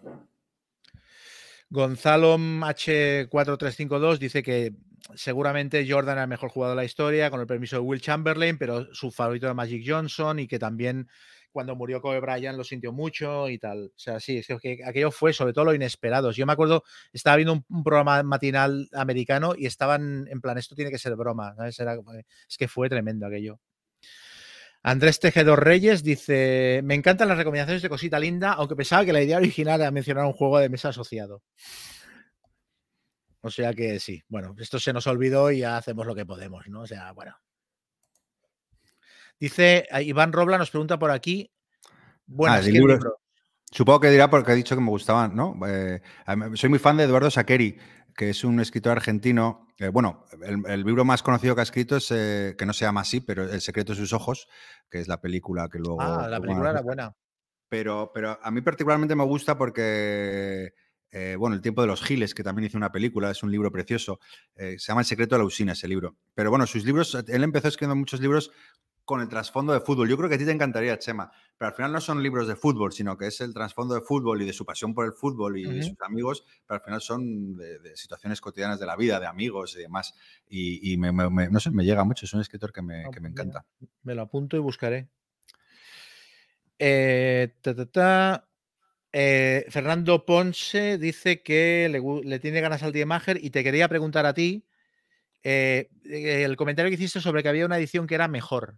Que las Ah, sí, mira. em, bueno, hay varias ediciones, pero la, la- bueno, la nueva edición que sacó en español más que Oca, que está muy bien, ¿eh? la edición. Lo que pasa es que, que hacen dos cambios que, que, que- que- a mí, si has jugado la anterior, sí que. Si no has jugado, pues bueno, mm, no lo sabes que existe, ¿no?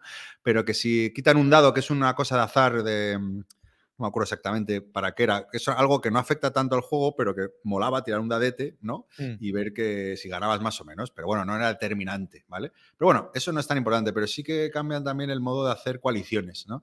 En el otro era un poco más libre y aquí estás más limitado para poder hacer coaliciones o, o está más marcado. Y ahí sí que creo que sí que pierde gracia, ¿no? Porque la posibilidad de poder hacer la coalición con, un poco más, más libremente, pues yo creo que, que gana el juego. Pero bueno, eh, la esencia del juego está ahí. Son dos cambios cosméticos que, que si has jugado al anterior sí que se nota. O sea, pero son cambios de reglas. Yo es que pensaba que se refería a cambios de edición, que era más bonita la caja o el look. Ah, no, no, no. En ese aspecto, la, la edición nueva, el, el- el arte sigue siendo, no sé si es Harold Lieske de esto, o sea, como si dibujado por mi primo de 12 años, Mm. pero sí que las cartas se diferencian mejor. O sea, en ese sentido sí que creo que está más claro porque el anterior hay dos tipos de cartas que parece que tienen el mismo fondo, entonces no sabes distinguirlas y demás. Eh, en ese aspecto está mejor, pero sí, lo- tienen dos cambios o, tres. De todas formas, si te vas a Masqueoka, que es el que ha hecho la editorial en eh, la edición en español, ellos suelen publicar en su web todos los cambios que hacen en las ediciones, porque Masqueoka sí que mete bastante mano y, bueno, en este caso copian lo que ya estaba publicado, pero bueno, explican bien las diferencias. Pero bueno, a ver, la esencia del juego es- es la misma, o sea, que te lo vas a pasar bien. Si lo quieres en español y una edición nueva, eh, pues no hay problema. Pues yo pasa que, claro, eh, jugué esa primera versión y me gusta más, me gusta más. Y sí que lo noté que perdí algo. Luego, eh, bueno, hay uno que dice que a él sí que le gustó el Cloudspire eh, eh, eh, y que, claro, es un juego difícil porque tienes que profundizar y hoy en día estamos en el rollo de jugar a muchas cosas, eso es cierto. Sí. Y luego, em, Obi807 nos pregunta si hemos probado el Plum Island Horror de GMT. Tú creo que lo habías jugado, ¿no? ¿Cuál? Plum Island Horror. Ah, lo tengo aquí, lo tengo, que es un juego cooperativo, eh, bueno, un poco rollo Final Girl, un poco así con zombies y tal.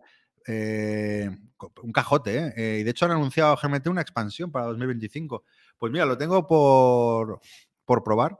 Eh, el, el único que he leído que son partidas un poco largas, pero bueno, que para ser GMT es un juego accesible de, de zombies y de tal y de matar ahí. Y, y nada, a ver si le puedo dar Sí, eh, eh, para el siguiente programa y lo reseño. Y para acabar, Corre Pepor, que lo ligo con un comentario que, tienen a- que he visto aquí de Mr. Crockett que dice que el Massive Darkness le está encantando y que gracias por la recomendación. Corre Pepor dice: Tengo en el punto de mira pillarme el Massive Darkness 2, pero tras una partida con un colega me sacó mucho el tema de atacar a distancia y que los malos te respondan aunque no tengan armas a distancia. Menuda, chumina, entonces atacar a distancia, aunque te evites que vengan a por ti. ¿Qué te parece eso? ¿Es salvable con más partidas? A ver, es un, es un dungeon crawler que prima el ritmo alto y la sencillez. Entonces tiene una serie de abstracciones con las que tienes que vivir. Una de ellas es que los, los bichos son sacos de puntos, básicamente, a los que tú les vas atizando hasta que los matas. ¿eh?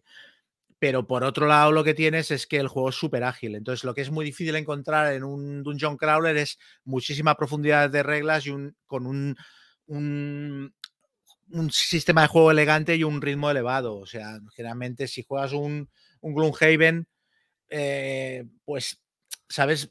Tienes mucha más precisión táctica, pero eso mm, lo que conlleva es que el juego lo tienes que jugar en campaña, que las partidas son más largas y tal. El Massive Darkness lo que busca es la inmediatez. Entonces, sí, Mm. estas cosas ocurren, que tú le disparas y como que en la tirada metes dados del malo, pues el malo también te pega a ti de vuelta. Pero bueno, a mí, a mí temáticamente no me cuesta nada imaginar que el Goblin llevaba una onda y me ha pegado una pedra.